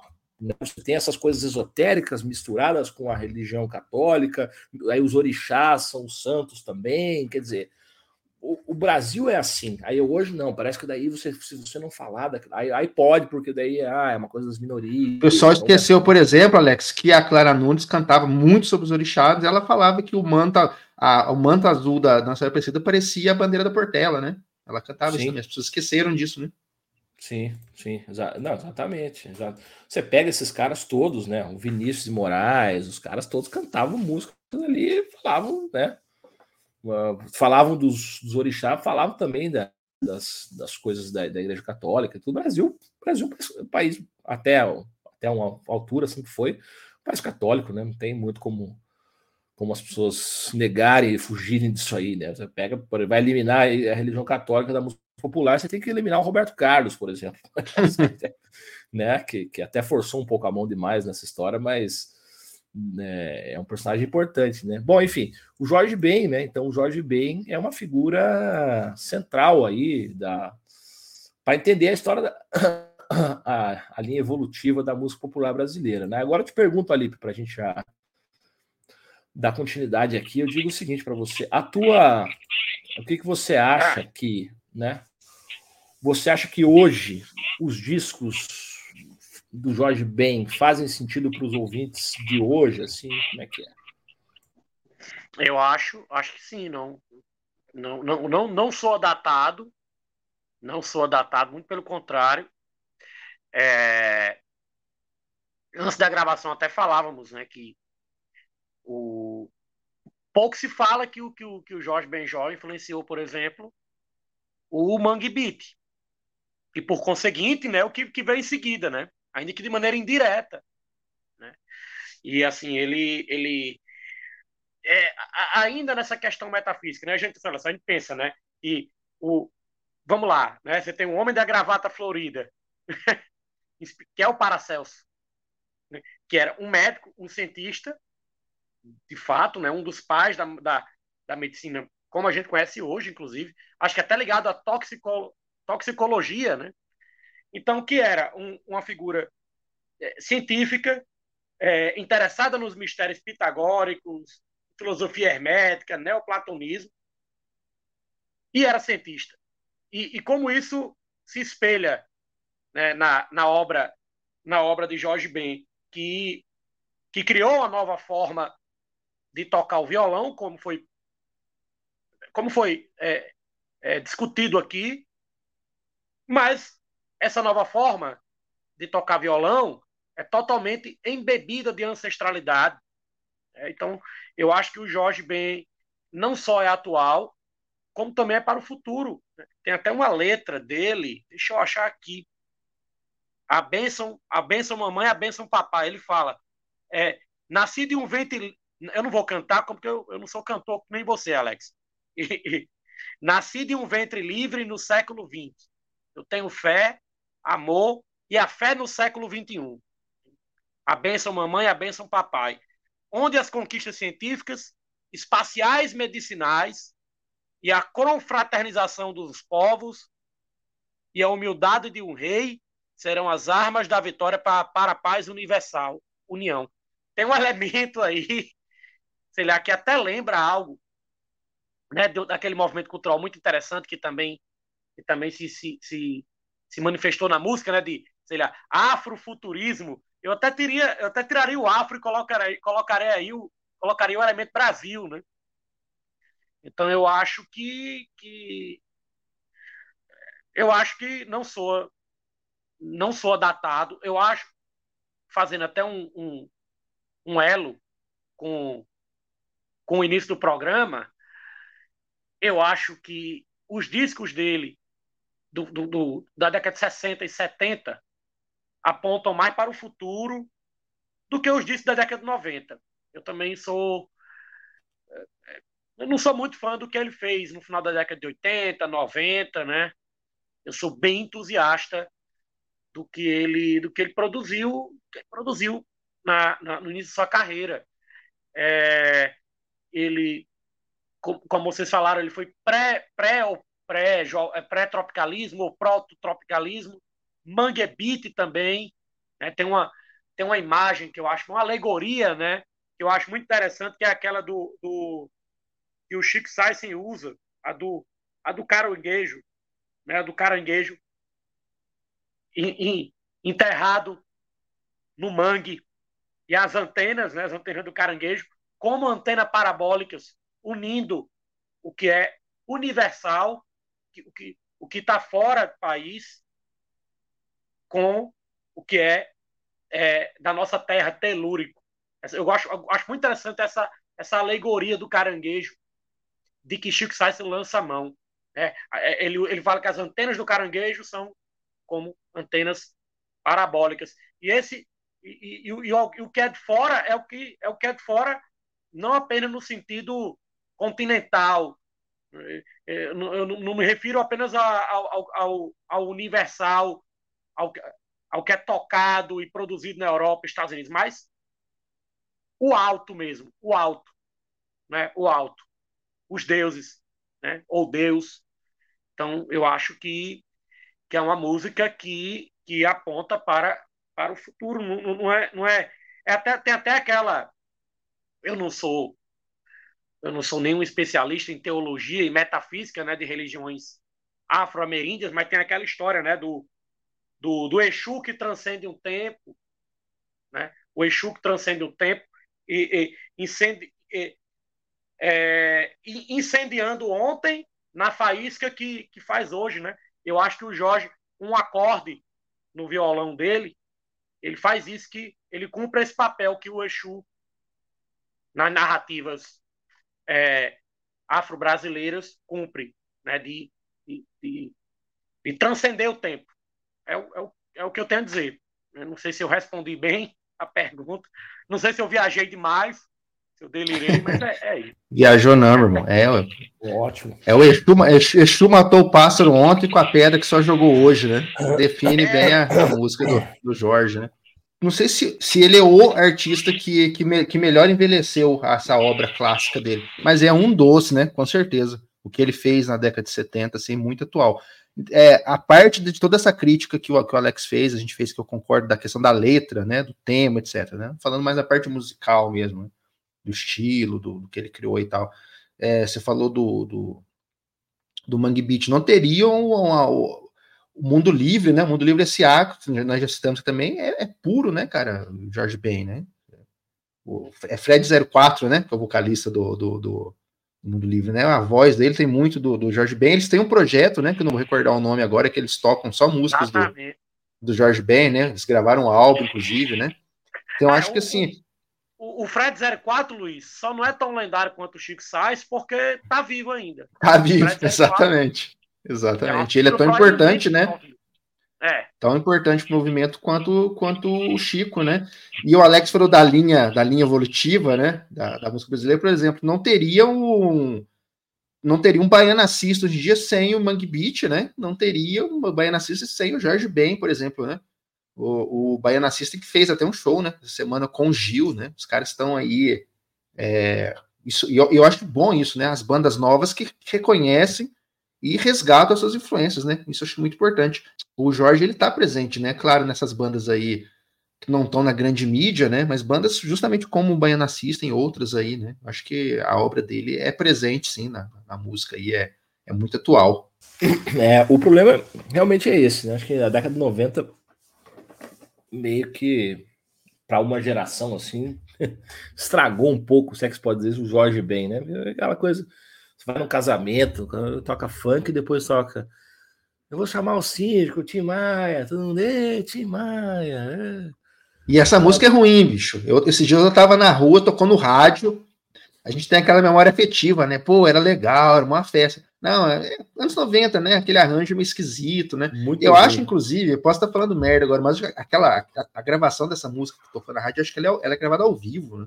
Eu acho é, que ela é ao isso, vivo. Isso, isso, isso. Então, tem um disco dele que eu estava ouvindo nessas coisas de ouvir para poder falar, né? Eu, eu, deixa eu ver se é o disco. Será que é de 95, talvez? É, é por aí, né? Por ah, aí. É, quando estourou eu... essa música, né? É. É, 95. Ela ia na é. Xuxa, sabe? Ele ia cantar na Xuxa é. direto. É, da, Faustão. Então, você, vê, você vê, ó. Vamos lá, o disco dele é de 23, de 93. É Engenho de Dentro, né? aquela coisa lá, Spirodiro, né? Spirodjara. Depois o Homo Sapiens, que é de 95. Eu não conheço é... nada disso aí, bicho. Não ouvi é... nada assim de pegar para ouvir. Não, então, mas não, não tem, tem, nada. Ideia, então, não tem é. nada. Depois ele lançou em 97 a decadência é tão grande, né? Que lançou um, músicas para tocar no elevador, né? Que são é só aquelas músicas, tipo assim, uma regravação de tudo, né? Então, assim, com aqueles é, arranjinhos. Com aqueles arranjinhos. Funk ah, elétrico, vi... década de 90 é, dele, né? Mas o disco que estamos falando que você ouviu do W Brasil é esse é, Benjor Dance, é. que é versão da rádio W Brasil, Filho Maravilha, Banda do Zé Pretinho, País Tropical, Engenho de Dentro, Taj Mahal. Foi nesse esse disco que meio que o cara bombou pro. pro Ele fez muito mídia. sucesso. Nossa, fez muito, velho. Que todo mundo. Eu acho, inclusive, que é o álbum dele que mais vendeu até. Mais é, do que os da década de 70, cara. Os caras, se duvidar, acho que foi mesmo, com certeza, assim. Mas é um disquinho chato, chato, chato, chato, Sim. muito chato, sabe? Assim, é. Então, então eu penso assim, né? As novas gerações, é, os novos músicos, a galera que tá começando ó, a ouvir música também, porque tem muita gente que ouve podcast que ouve pouca música, né? Então o pessoal não, não, não é igual a gente, assim, bem que. Tem músico que ouve pouca música, né? né? Vai é, entender, né? Muitos, Muitos, eu conheci muitos, conheço.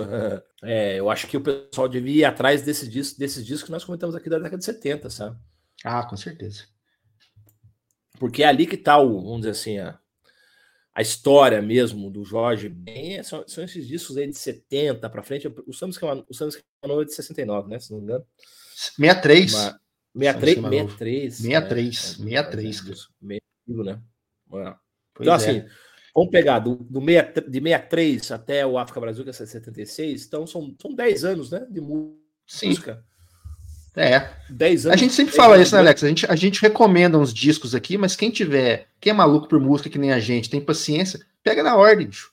É. Pega é. aí, deve ter tudo no streaming aí. Ah, Ouve, cara, vê a, vê a evolução do cara, né? É. Vê o desenvolvimento assim. Eu acho que é, é, poucas, poucas jornadas discográficas na música brasileira são tão legais quanto a do Jorge. É. E poucas jornadas discográficas vale a pena tanto, né? Porque também. Verdade. O álbum no Brasil, infelizmente, é uma coisa que, além dos problemas de né, conceito mesmo, né? O Brasil é um país muito bom, o melhor, talvez, do mundo, de produzir música, né? Assim, popular. Mas é um país que não, infelizmente, não gerou muitos grandes álbuns, cara. Isso é uma coisa, é uma coisa que a gente pode falar em algum episódio. É curioso você pensar assim, eu, eu, não, eu, não, eu não consigo pensar. Eu fiz esse exercício esses dias, falei, pô, Brasil e tal, eu gosto muito de muitos músicos, gosto de muitas músicas, de muito, mas eu não consigo pensar assim 20 álbuns que eu adoro realmente de cabo a rabo que foram gravados por artistas nacionais, cara. Eu não consigo pensar. Uma boa provocação, vou ficar pensando sobre isso aí. É, porque pense um pouco nisso, depois a gente pode até retomar, mas vamos, talvez eu esteja uhum. errado, mas assim, sei lá, vamos dizer, a Gal tem um ou dois discos muito bons, mas Tim Maia não tem nenhum disco muito bom. É, o Caetano tem dois ou três discos bons, o resto são, são discos irregulares com canções boas, né? O Gil tem dois ou três discos muito bons também, mas também, é, assim, muito irregular a carreira. Daí, nesse meio, ele lança umas. Cada disco. Cada, é, é isso que tá. É isso que eu queria chegar. Cada disco desses artistas sempre tem duas ou três músicas que são muito, muito boas, que todo mundo escutou, que são né, clássicos, coisas assim interessantíssimas. Mas daí você pega o disco na sequência e talvez, cara. Aí vou bem também não escuto, também não gosto, também, enfim. Mas uma das únicas bandas no Brasil, bandas, a se preocupar com a questão do disco, foi a Legião Urbana. O Renato Sim. Russo ele era fanático por isso. É verdade. Por, por, fazer um disco mesmo, que o cara tinha. Daí ele se preocupava, ficava dias pensando na ordem das músicas, essa aqui, a. Tanto é que você pega o 2, né, do Legião Urbana, é um, é um grande disco. A gente pode gostar da banda ou não, enfim, é um, é um disco, é um disco, e é um disco. Sim. Gosto muito do 2. Adoro é. esse disco. Pois é, e é um disco, né? É um disco que você pega o disco e põe o disco e deixa tocar o disco. Não é conceitual, mas tem um conceito, né? No sentido é, de que é. ele é pensado, né? Ele é construído. Isso, ele é pensado para você ouvir como um, um, disco. Então, eu acho que isso fica mais evidente, talvez, talvez para gerações da a geração playlist não vai entender isso que eu tô falando, com certeza. A gente já falou mal de playlist aqui para caramba, né? Vamos falar sempre que for possível a geração playlist não vai entender. Mas para nós, aqui, nós três, principalmente, somos colecionadores de disco, aí o discão, o Alip está mostrando aqui o disco. Para nós somos colecionadores de vinil, isso é mais evidente, porque quando você quer comprar um vinil, você fala, ah, beleza, vou comprar um vinil da Gal, por exemplo, ou da Betânia. Daí você pega, ah, esse aqui, puxa, você tem essas duas músicas são bem legais, mas o resto é chato. Aí você pega um disco, não sei de quem, você fala, puxa, isso aqui do Sivuca, né? Tem, ah, isso aqui é muito legal, essa, essa aqui, essa aqui. Aí Clara Nunes, da Clara Nunes, por exemplo, o melhor da Clara Nunes, o me... aí você quer comprar o melhor de Clara Nunes. Daí, daí tem todas aquelas. Mas eu, eu, eu, tô pensando, tô te ouvindo aqui, tô pensando, Alex, talvez, eu acho, não sei se eu concordo contigo, preciso pensar mais sobre isso, assim. nunca tinha pensado sobre isso, mas eu acho que é uma coisa que talvez, não sei se é necessariamente do Brasil. Acho que é uma coisa que tem, tem até lá fora também, que lá fora tem até aquela cultura dos. Antigamente, na década de 60, 70, tinha aquela coisa da cultura do single, né? Se ela pegar o, o próprio Beatles ou os Rolling Stones, né? Os caras lançavam a música foda, o sucesso no single, né? Você ia comprar o. Ah, eu quero comprar o, a, Satisfaction do, do Stones. O cara compra não tá no disco, né? O cara é, tem que comprar é, o compactozinho. Mas né? eu, acho eu acho que. que eu acho, acho que, que, isso veio um pouco para cá também, né? Então, mas só que talvez tenha vindo um pouco para cá mas o Brasil parou no tempo em relação a isso, porque depois os ah, caras começaram a fazer, depois os caras, depois os caras começaram a fazer disco. Eu consigo falar para você aqui de, de chofre aqui, falo 20 discos aí ingleses que eu gosto demais dos discos, né? Por exemplo, né? Eu tava ouvindo essa semana, sei lá, ah, eu Gênesis, vou pegar uma banda, Gênesis, tá? Uhum. O Gênesis tem três, três, discos, você consegue ouvir o disco inteiro, os discos, os discos são maravilhosos. Uma banda, é, no progressivo é, é mais fácil, né? O, o, disco bom, né? Porque tinha essa coisa também que eu, não tô falando que o Legião é uma banda de progressivo, né? Mas o progressivo tem essa coisa do álbum ser é, mais planejado também, né? Tá, mas pega os discos do progressivo brasileiro. Qual é. disco? Disco, tá. É. De Outono, tem, o disco é bacana, mas também tem as suas é. irregularidades, né? Tem. Sei lá, você pega a Casa das Máquinas. É, é. Não sei. Então, talvez assim, ter... por isso que talvez esses discos, por exemplo, quando, quando é um disco, disco mesmo, igual Transa, igual o Tava de Esmeralda, o Clube da Esquina, a galera pira tanto, porque daí são casos raros. 80 casos... minutos, né, cara? O Clube da Esquina é um negócio de louco, né? 80 é. minutos e, e é. flui, né? 80 minutos de música de altíssima qualidade, mas é raro. É raro, Sim. né? Então você vê, são poucos artistas que. O Milton foi um, aí mais uma exceção. O Milton foi um cara que pensou muito nos discos, né? Então, Com certeza. Também, o Gerais, o Milagre dos Peixes, aquela coisa. Aí ele pensava no disco, mas ele também era muito influenciado pela world music, pelo prog. Sim, pelo jazz, né? Pelo jazz. Então o cara tinha essa cabeça que não era de cabeça de música popular brasileira. É aí que eu quero chegar. É. Tá? Talvez você pegue um disco, sei lá, o maior vendedor de disco do Brasil, sei lá, Nelson Gonçalves, né? Tem um é, disco um... dele. Nossa, que discão do Nelson Gonçalves. tem músicas boas, né? o, o, o Chico Sainz e Nação Zumbi tem essa, essa concepção também de road music, né? Sim. Que também tinha essa concepção. É, é, tem uma figura da internet que é, de quem o Luiz debochou corretamente que disse que o, o, o, o Nação Zumbi era folk. Ah. Acho que ele lembra dessa. Se tem uma das coisas que me irrita é isso, cara. É. Eu sei quem é. Infelizmente, é, sei, tá infelizmente um, sei quem é. Tá mais para o, o, o, conceitualmente tá mais para o road music, né? Claro. Conceitualmente. Claro. Conceitualmente, Sim. falando. E, e, aí você vê mesmo Nação Zumbi, né? Que é uma banda que pensava assim e tal. O disco, o, o disco mesmo, o primeiro disco, que é o disco, ó, oh, Alô Mal Causa, é um disco mal gravado, né? Um disco mal gravado, estranho, assim, não é um disco. É, todo, a, a galera, a galera, inclusive eles ficaram satisfeitos, né? é, os caras odiavam o disco. Os, os não, pe não, pegou, não pegou o som de percussão dos é, caras, que era é. o ponto forte, né? Você ia no show Isso. dos caras, era um negócio que tremia a terra, né? E aí você vai Sim. ver o, o álbum, não... beleza, é legal, mas não tá lá, né? Inclusive, sob, o, sob o comando do Jorge do Peixe, eles fizeram muita coisa boa, hein? Sim, eu gosto muito da carreira do Nação Zumbi pós Chico Sainz, eu gosto. E aquela música muito, gostava, ouvia muito, aquela, umas músicas bem diferentes. Eu vou lhe dar um vaso de flores.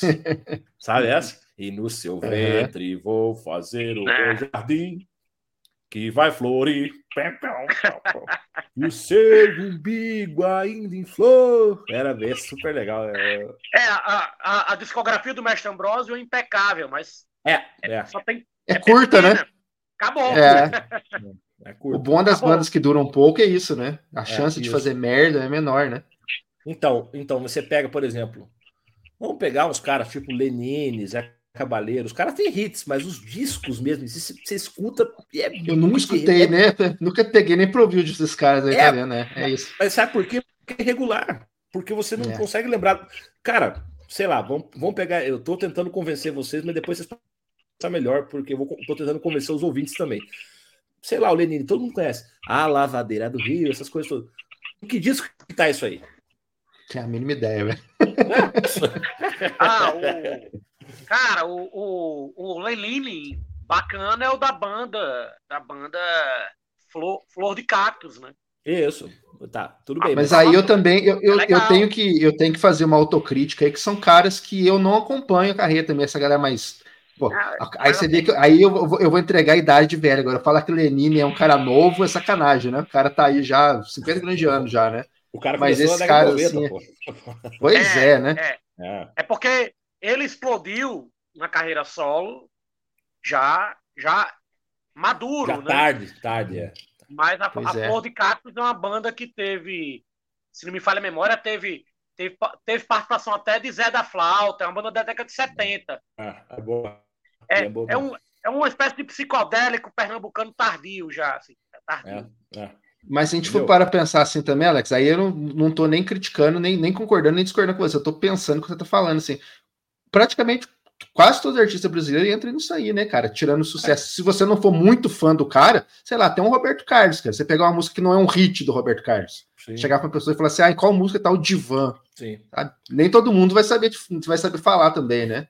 Aí, aí que eu acho que o Jorge Ben, então, eu queria chegar nisso, na verdade. O Jorge Ben se diferencia, porque ele foi um cara que nessa época ele pensou no disco. Sim. E aí tem a capa do disco, tem a temática do disco, tem as canções ali com né, um tema condutor e tal. E até, então, até nisso, ele foi um cara fora de série no Brasil. Né? Foi um cara fora de série no Brasil. É uma coisa assim, até nisso. Quer dizer, o cara pensar num disco como o Taba Desmerado de 74, bicho, é. é uma coisa visionária demais, né? É como o Alipe falou, um disco que você escuta agora, se você botar ele para rodar agora, é um disco que parece que foi gravado, sei lá, ontem. Foi gravado ontem, muito bem gravado, muito bem tocado, tudo, banda perfeita, vozes, temas. E é um disco, e é um álbum, né? É porque eu tô falando que nós somos o botiquim dos discos, não o botiquim dos singles. porra, nós somos o botiquim dos discos, estamos falando do dos discos, porra. Então, assim, tem artista que, pô, que é muito massa, que é muito massa, artista brasileiro, tá? Gosto, mas, mas não tem disco, não tem disco. Entendeu? Não tem um disco você fala. Tem os singles, né? Aí é outra coisa. Talvez seja cultura mesmo. Também cultura de rádio muito forte, né? No Sim, Brasil. com certeza. Acho que entra isso aí também. série, uma coisa cultural que, enfim, a gente pode. Eu não queria me alongar nisso, a gente pode se pensar nisso para outros programas. Vocês podem também depois me convencer do contrário, né? Mas eu acho assim, por exemplo, se você me falar, né, até as bandas de folk que eu ali a gente escuta bastante, pô, eu, eu sei, é, eu, você pega o disco do, do Pentangle, gravou lá três ou quatro discos, você sabe, pô, aquilo ali é um disco com aquela temática, você entra lá e tem aquela coisa assim de É. disco e tal, você pode ouvir, né? Fairport Convention gravou também os discos, né? O, o- aqueles discos, né? Então você tá lá. Cara, até bandas que eu não gosto, tipo assim, que eu odeio, sei lá, bandas de horríveis, na minha opinião, tipo. Vamos lá, Iron Maiden da vida. Mas, mas Sim, o Iron Maiden tem os discos, é, quer dizer, os É, discos estão lá. É uma história que o cara é e tal. Eu Então, concordo com você, assim- que parece que os gringos eles têm mais esse cuidado mesmo. É, não sei se porque e não, daí. é só, não é só do nicho prog mesmo, de fato, né? Não É, é. por- Não, metal, metal eu, eu não escuto, mas, mas os caras do metal têm essa preocupação, né? Quer dizer, o disco é um Uhum. disco, você pega. Tem aquela coisa. Então, os, os grandes artistas brasileiros, o João Gilberto, cara, por exemplo, tá, a gente falou do disco branco lá, mas fora isso, onde é que- qual que é o disco? Ah, é, tem uma coisa ali, outra coisa aqui e tal, você vai pensando, daí se você. Por isso que na década de 90, eu acho, é, vendeu muito aquela coleção, que eu acho que era perfil o nome, talvez. É isso mesmo. É, Vocês lembram dessa coleção perfil, que era. um- Lembro. vendia Capa na banca? horrível. Capa É. horrível, que era o nome do cara, uma capa branca e vendia na banca, assim. O que, que era ah, aquela coleção? demais. O que, que era a coleção? Singles, perfil? né? Singles. Os diversos singles do cara. Então pegava lá, isso é Paulinho da Viola. Aí, aí, puta, daí aquele disco era bom pra cacete. Porque eram os singles. É. E Então, era vendido assim, baratinho até, né? Era, tipo, na Era época, barato. 12,90. 12 Eu É. lembro até hoje. 12,90. É. 12,90. Eu tinha diversos. Meu pai tinha Leila Pinheiro, Raul. É. E o do Raul Meus era pais têm também. Né? É, Porque era só os hits do Raul, né? Então, pô, era um negócio. Perfil Raul Seixas, era só aqueles hits, era um, disco, era um, era um descasso, mas, mas então, os melhores discos eram as coletâneas. Eram as coletâneas. Ah, enfim, algo para a gente pensar. é, o tema do programa é, é Foi Jorge Ben Jor. É, mas fica aí uma, um questionamento também. O pessoal que está ouvindo também, se quiser mandar aqui xingando, dizendo que, nós, que eu sou idiota, que nós somos ignorantes, pode mandar. Também. Pois, pois é, né? Ah, eu, eu, eu acompanho vocês na dica aí para quem quer se iniciar, literalmente, né, Alex? Li- li- se iniciar, inclusive no sentido Esotérico, Esotérico. místico, né? esotérico, místico da palavra. Eu, eu acompanho. Eu acompanho Mas as ouçam os discos, viu, gente? Não é porque a gente tá, teve essa conversa aqui que não é para vocês pegarem os discos e ouvirem, porque assim, Não. né? O Jorge Às Ben vezes- é o cara que tem que ouvir, é. Tem que ouvir os É, discos. porque às vezes, É. às vezes né, Alex? O- o- o- É. Às vezes o pessoal vai escutar aqui e vai pensar que ele está falando uma coisa, ele está falando, por exemplo, assim, não só do Jorge, tem outros artistas. Fora dos, dos, dos, dos hits, às vezes tem músicas que são boas também, né? Que são lá Sim. do B, que não fizeram sucesso, são esquecidas, né? O Jorge, bem mesmo, tem muita música dele que não é, é muito pouco conhecida, né? Sim. E são tão boas quanto ou melhores do que os, que os hits, música- né? E tem e hits que são horríveis, né? Exato, são hits, são É. hits, exatamente. Tipo aquela do Bulldog, né? Que tá até no Solto Pavão, mas é uma música meio ruim. Olha o Bulldog! Rá, rá, rá, olha o Bulldog! É, ela tá abaixo, de fato. Ah, tem uma que eu tem uma de que eu vou lembrar já já, rapaz. Eu acho ela meio, ela é meio engraçada, mas olha aquela horrível, aquela do do menino que cai da bicicleta, porra. ela é- mas ela é engraçada, cara. Assim, mas assim, eu acho, eu acho horrível ao mesmo tempo, né? É. então tem umas coisas assim. Igual, eu, eu não consigo ouvir, imagine, cara. Se eu vou pegar meu fone de ouvido pra ouvir. Alô, alô, W Jacarezinho. É, não dá. É, Para é, com isso. É. Engenho de dentro. É. Engenho de dentro. Só Cuidado. Engenho luminoso. É, Ah, pelo é, amor é, de essa, Deus. essa, da, essa, essa, cuidado para não cair da bicicleta, é isso aí. Ah, essa aí. Ah, tá. cuidado dessa- para não cair da bicicleta. É. Porra, uma letra fuleira pra É cacete. fuleira, é ruim demais. Não Nossa procurem. Eu tô pra galera que tá conhecendo, não procurem encontrar mensagem Hum. Hermética, Não, aí não esotérica. tem aí, nada. Aí não tem nada. Cifrada, né? Não tem nada pra decifrar aí, né? É tenebroso. Isso aí tudo é E- muito e- ruim. E assim, repetindo um que, o que um de vocês falou no, no episódio sobre João Gilberto, porra, não vai escutar essa fase do, essa fase do Jorge Benjó enquanto faz, né, o, o macarrão para namorada, né? Enquanto espera a namorada chegar pro Ah, jantar. é. Por que, que nós aqui somos apaixonados por, por vinil, cara? Porque o vinil tem o rito de você escutar o vinil, né, cara? Você Sim. vai lá, você Exatamente. escolhe, você pega, você, você, você senta pra, com a capa para ver, para ler o encarte, você vai virar ao lado. Você não vai é, fazer almoço e, sabe, correr na, na, na praça escutando, né, cara? Você vai dedicar um tempo. Todo mundo que tá ouvindo aí, bicho, foca um O tempo, vai- sabe? cara? Pega um tempo pra ouvir o disco, cara. Só É. ouvir o disco, não fazer outra coisa junto, cara. As pessoas não Não fazem vai correr isso. na esteira, não vai botar, É. não vai correr na esteira e botar o disco, não. Porra, É, não. Pois é, não. Presta atenção na porra da música. Começa por não correr na esteira, né? Já tá errado correr na É, esteira. já tá errado. Sem música já tá errado. Eu concordo, é, atra- é, é atraso de vida, pô. Correr na esteira é fim de carreira. né? Agora, o, o- É total. o- agora tem uma coisa só para mais um detalhe para falar aqui que é assim, é importante também ouvir as musiquinhas, porque é igual é igual ler os livrecos, ver os filminhos, ouvir nem não, não sejam aqueles conservadores só escuta os grandes clássicos, só Ah, escuta, pelo amor de não, Deus. Tem que Ah, escutar tudo. Você, você Mas isso é coisa desenvolve de cabaço mesmo. isso, é coisa de piada de prédio. Você desenvolve o gosto estético é ouvindo tudo, e aí você, pela sua avaliação pessoal, pelo seu sentido estético pessoal, pelo seu refinamento, que vem ao longo de uma formação cultural muito longa. Você não ganha da noite para o dia, vem, vem ao longo de muito tempo. Então você leu, ao mesmo tempo que quem vai ler Homero, mas você tem que ler os livrinhos que você comprou na banca, de história de detetive, mal escritinho, e aquilo ali vai fazendo você entender como é que funcionam É, as coisas, entendeu? não- então você tem que não ouvir é pra- tudo. É, Exatamente. Não é tem um, amigo, como tem um amigo meu que fala, cara, música é quilometragem, cara. Conhecimento musical é Quilometragem. quilometragem. Vai É. ouvindo música pra caralho, É, ouvir é. tudo, velho. Ouvir tudo e vai, né, treinando o ouvido. É, É isso aí, mesmo. cara. Música é quilometragem e outra coisa que eu não posso falar aqui, porque somos cavalheiros. Mas, ó, É. o, o, e tem aquele fã de Beatles, né, que, olha, só escuto a partir do Rubber Soul. Ah, Porra. é. É um babaca Que babaca, É, né? é, é. É- Não é fã eu de vi um cara- não Eu vi um não cara esse, eu vi um cara esse, eu vi um cara esse dia na internet falando assim: "Ah, porque você, se você é fã de Beatles, é obrigatório que você escute a carreira solo dos caras todos". Eu falei, Isso campo não, velho. O cara quer estar só Beatles, velho. Deixa o cara estar só Beatles também, né? Claro. velho? Os caras, né? Tem, É. tem, tem, tem de tudo de maluco nesse mundo, né? Muitas regrinhas também, né? Muitas É. regrinhas. Eu sou a minha regra é a seguinte, cara, pega tudo que cai na mão e vai, vai para dentro, entendeu? Vai para Pois dentro. é, cara. Escuta. Puta, é, vai para dentro, bicho. Não tem isso. dentro. É. Uma coisa, por exemplo, uma coisa que, que, que é da nossa geração, cara, mudou hoje. Se eu chegar para um, pra uma, pra uma- pra um garoto jovem e falar assim, ah, o disco tal é ruim, o cara não vai nem ouvir mais. É, ah, porque é. o cara falou que não, escuta, vai que você gosta, se você gostar, problema seu, cara. Sim. Esses dias, cara, eu escutei um, eu tô até com vergonha de falar aqui, mas eu vou falar, eu tava escutando um do. da década de 80 do, do Neil Young, aquele.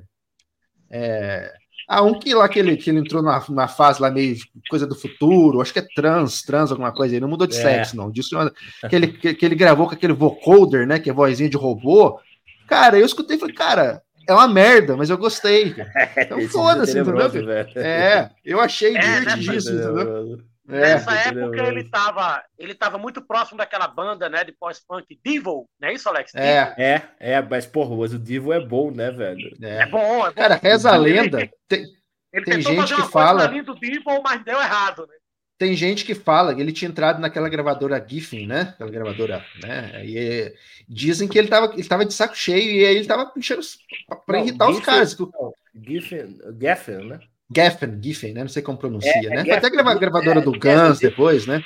David Geffen, né? Que é, É, o, é, o David Geffen era um, é, pra quem não sabe a história, o David Geffen era um milionário, um cara é meio um.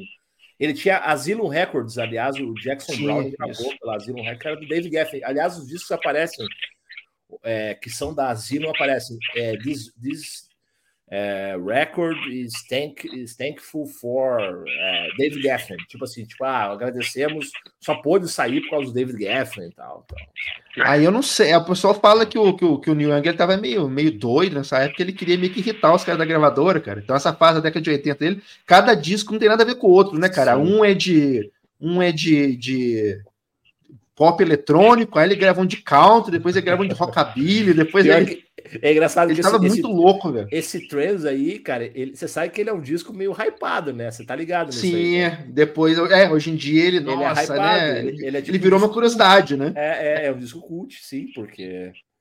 É, É, é muito louco, cara. É o Neil Young com vozinha de robô o disco inteiro, velho. É um negócio completamente eu, curto Divo maluco. velho. eu curto muito Divo, assim, eu gosto Também demais, gosto.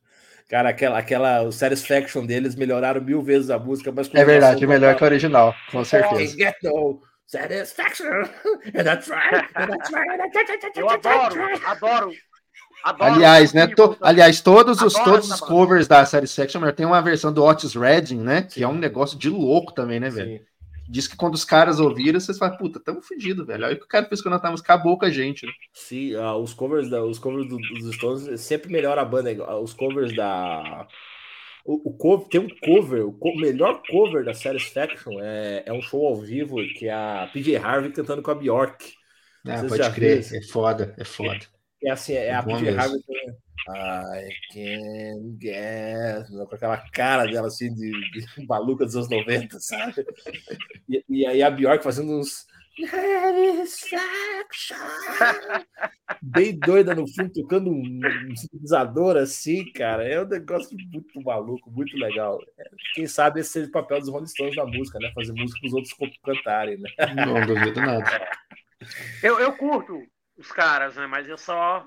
Curte, eu sei. Só a fase Mick Taylor. Só a fase Mick Taylor. É a melhorzinha mesmo, com certeza. É. Então é isso, Mas- senhores. Uma hora e 47. Querem continuar? pessoal, pessoal ganhou um podcast grátis aí no, no final, né? De tema livre. É, É, é, se- sempre, tem, sempre tem dois ou três podcasts dentro do podcast principal. É, né? hoje teve Eu New Young, que né? Teve de eu acho que tudo tem hoje. uns cinco, viu? Neste Tem- episódio. Hoje foi, hoje foi caprichado, Sim. Tem de tudo, tem de tudo, né? Querem falar mais alguma coisa? Faltou alguma coisa do Jorge Benjor que nós não falamos, algum detalhe e tal, alguma coisa que. Não, acho que, acho que tá Acho que é ótimo. isso. Recomendamos bastante álbuns aí, né, cara? É, Eu acho eu que- acho que, é, acho que essa trilha é boa, então vamos lá, só para só pra recapitular aqui, né?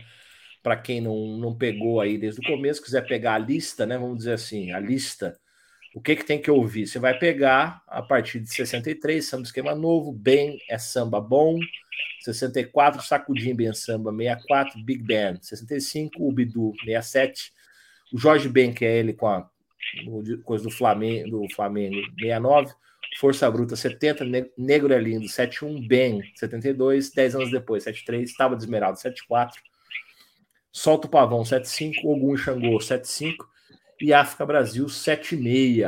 Ouvindo isso, você já vai estar bem fundamentado para dar a sua opinião sobre a carreira do Jorge Ben, como nós fizemos aqui, ok? Então, aí quando você quiser dar a sua opinião, escute esses discos, deve dar aí em torno de umas 5, 6 horas de música, né? Acho que não mais do que isso. Tira o fim de semana aí, compra um engradado de É. cerveja, né? Aí você pega os livros do Fulcanelli, As Mansões Filosofais, edições 70, Os Mistérios das, o Mistério das Catedrais, edições 70 também, edição portuguesa. Leia, né? E Solte o pavão. solte o pavão. Com dignidade, se possível. Com dignidade, por favor. Cuidado, e cuidado para não cair da bicicleta. Isso. Exatamente. O grande conselho metafísico do Jorge Ben para essa geração foi É, é isso aí. de tudo que o cara escreveu, a galera guardou o conselho. Cuidado para não cair da bicicleta. E não esquecer o guarda-chuva, né? Cuidado para não É esquecer o guarda-chuva. É isso aí, com esta engraçadíssima anedota espirituosa do mestre Alípio, encerramos este Botequim dos Discos. Obrigado a todos pela audiência e até a próxima. Um abraço.